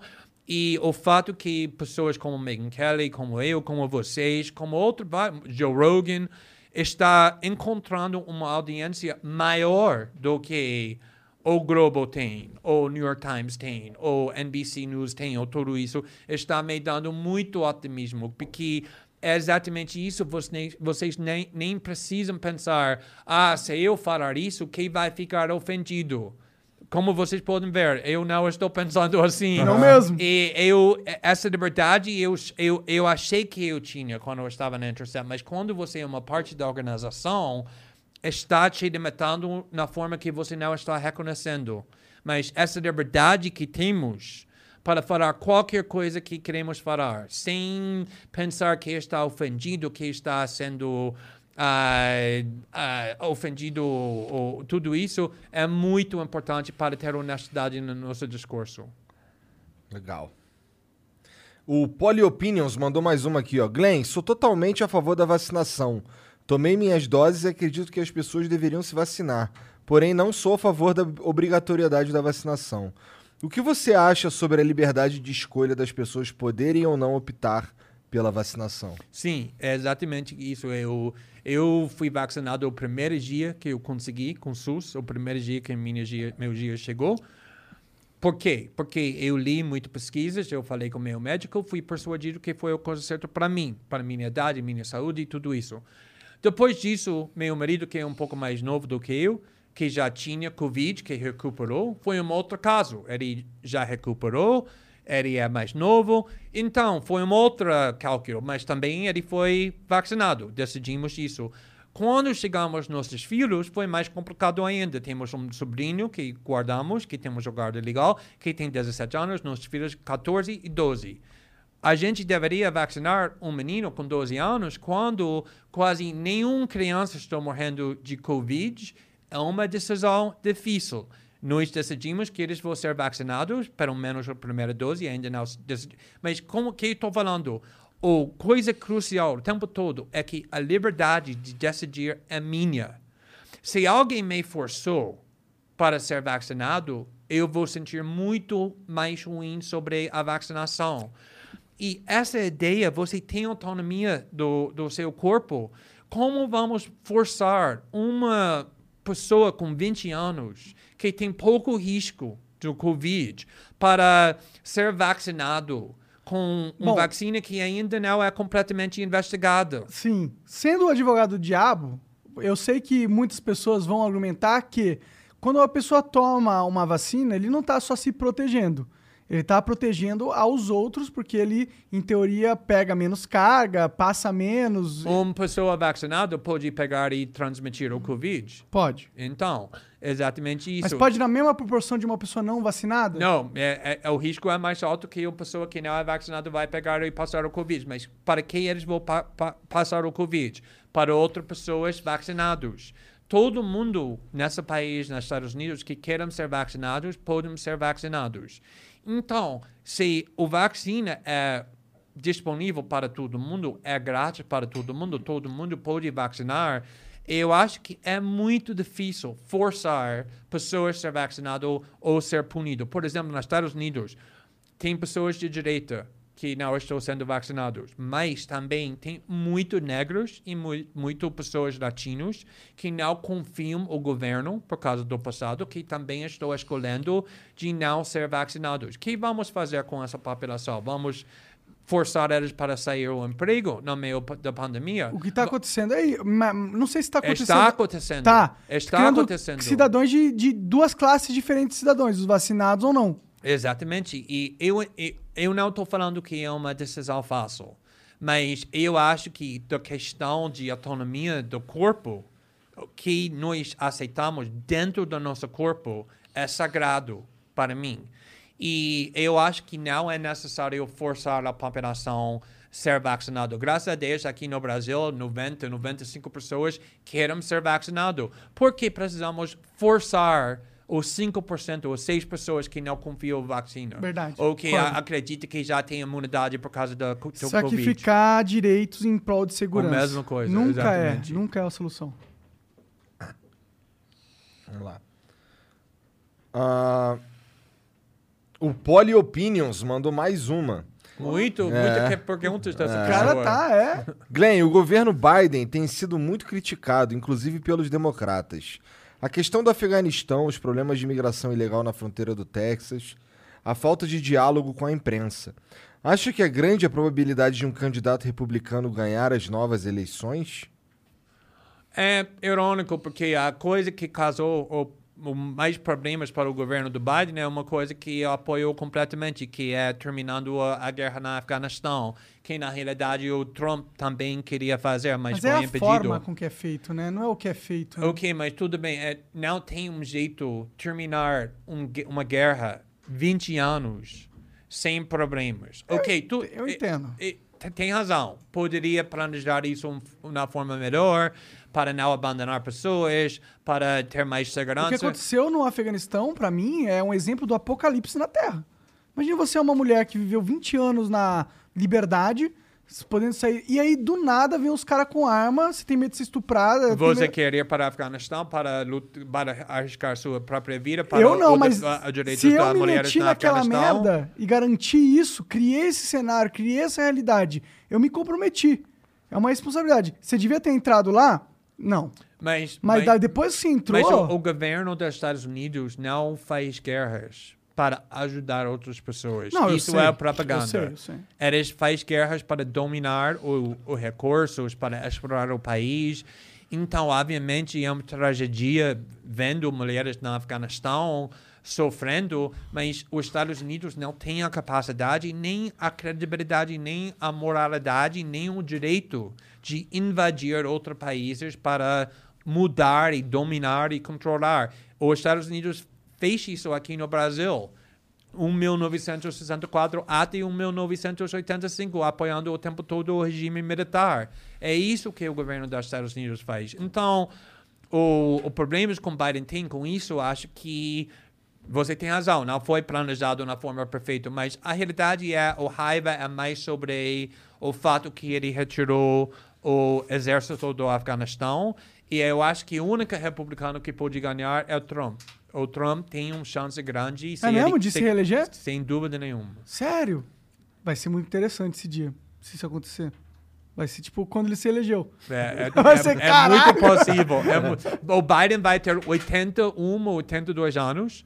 O Kamala Harris, o vice dele, é muito impopular. Ela é uma política horrível. Ninguém Ah, gosta é? Dela. Kam- Kamala Ela Harris? não tem nenhum talento. Ela se candidatou para o presidente em 2020 e desistiu antes da primeira volta porque ninguém estava Por isso que apoiando ele ela. escolheu ela como vice, porra.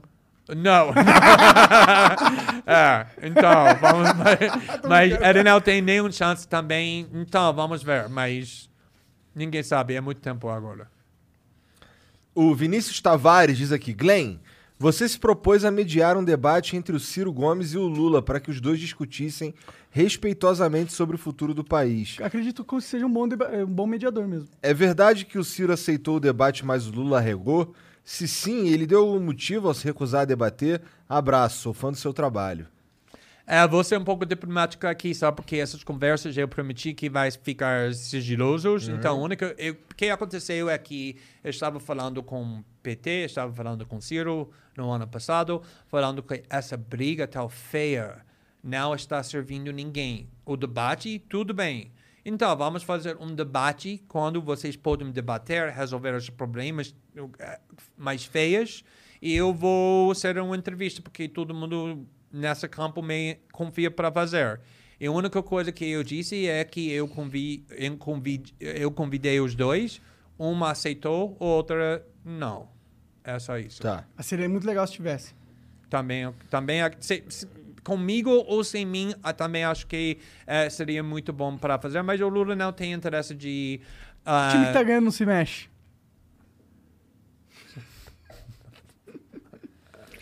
O, o Poly Opinions mandou aqui, ó. Voltou? É. Glenn, até que E ponto. gasta dinheiro pra Não, perguntar. é, é pergunta, perguntas boas. Então, É, tá sendo legal. Glenn, até que ponto podemos acreditar em pesquisas presidenciais, como por exemplo o Datafolha, sendo que é sabido que muitas pessoas de direita se sentem acuadas em revelar seus votos e opiniões. As pesquisas erraram nas eleições dos Estados Unidos em 2016 e erraram em 2018 aqui no Brasil. É isso? só comentar. É, não, é, é verdade, mas o, eu, é, é isso. A pesquisa não é uma ciência. É porque o, o Brasil tem 220 milhões de pessoas e eles estão perguntando máximo 3 mil, 4 mil, 5 mil pessoas. E para fazer isso, tem que entender que é representando a população que vai votar e como eles vão votar. Então, não é uma ciência.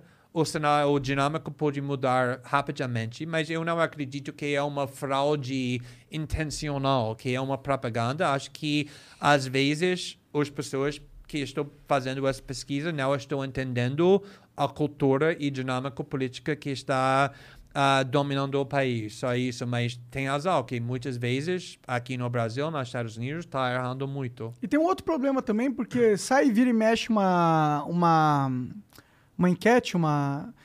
Qual que é o nome mesmo? Deve ser enquete mesmo. É, enquete, é, é que tem outro nome, esqueci.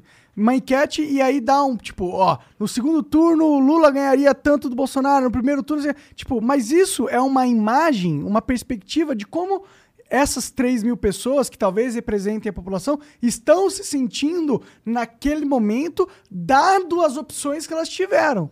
Então é difícil você pegar uma, uma, uma enquete hoje e dizer que ela é representativa do cenário daqui a um ano. Co- completamente, mas não só isso, mas como lembra quando estávamos falando sobre a importância da privacidade, que quando você sabe que alguém está te monitorando e julgando, você se comporta e se decidir diferente do que quando você está Anônimo. segredo. Então, muitas vezes, por exemplo, se a pessoa sabe que Bolsonaro é impopular com o elite ou com o Folha, e alguém, ah, tudo bem, estamos Folha.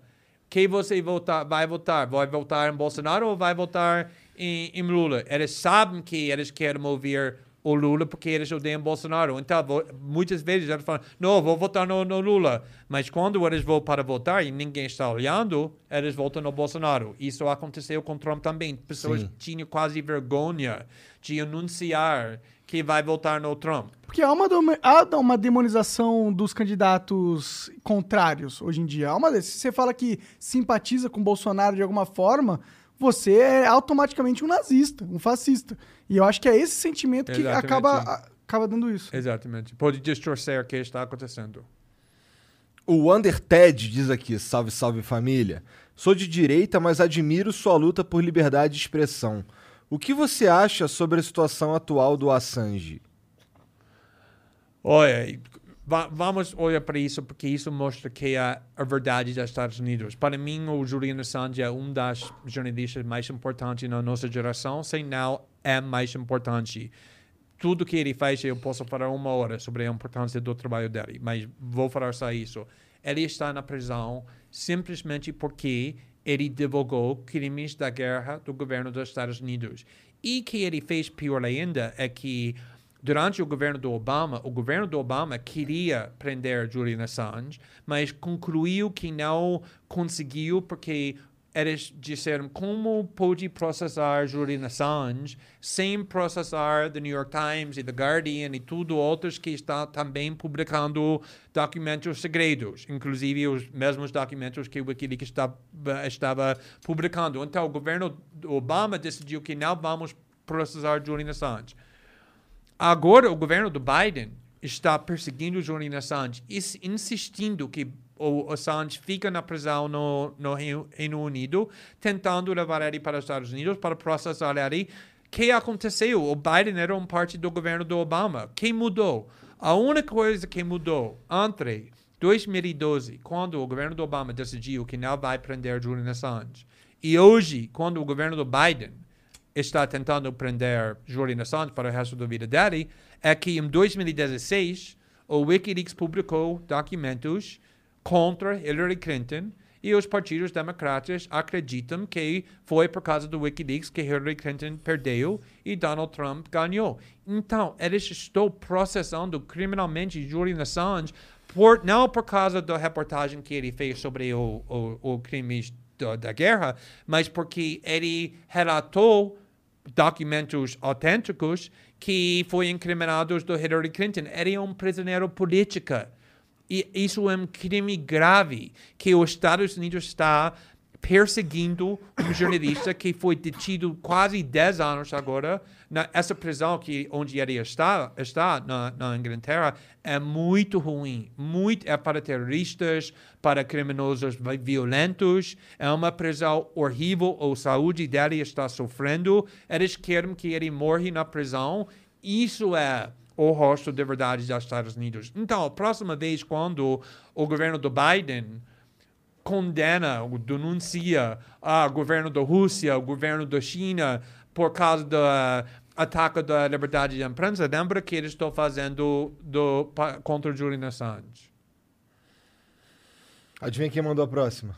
Ah, o mesmo cara. Poliopinion. Glenn, aproveitando essa oportunidade para pedir que da próxima vez que tiver contato com Megan Kelly, diga a ela que ela tem uma super fã aqui no Brasil. Também sou muito sua fã. Qualquer dia vamos tomar uma água de coco na Lagoa Rodrigo de Freitas. É, mas Megyn Kelly entendo muito bem porque pessoas amam Megyn Kelly. Era casada, com, eu conheço o marido dela muito bem, que era só, o- esse casamento é muito forte, mas vou, vou passar essa mensagem para, para ela. Bom, é isso, Glenn. Muito obrigado pela tua presença, cara. Obrigado pelo papo. Bastante esclarecedor, foi Não, eu foda. gostei muito. Parabéns mais uma vez para seu sucesso. E vou mandar meu marido aqui também, porque o nosso acordo é: ele está falando, tem que ir para o Flow, tem que ir para o Flow. Eu disse, vou, mas você tem que ir também. Mas e ele disse, tudo bem, então, a próxima Legal. vez ele vai estar aqui. Tá. É, como, é que, como é que faz pra te seguir nas redes sociais aí? É só procurar Glenn Greenwald. Ah, tô brigando com todo mundo no Twitter, tô publicando meus artigos no Substack, vídeos no YouTube e Rumble, todos lugares. Tá. Tá Só bom? procurar Glenn Greenwald, que aí você encontra. Obrigado mais uma vez. Obrigado a vocês. Vocês aí que assistiram, obrigado pela moral e a gente se vê amanhã. Um beijo. Tchau.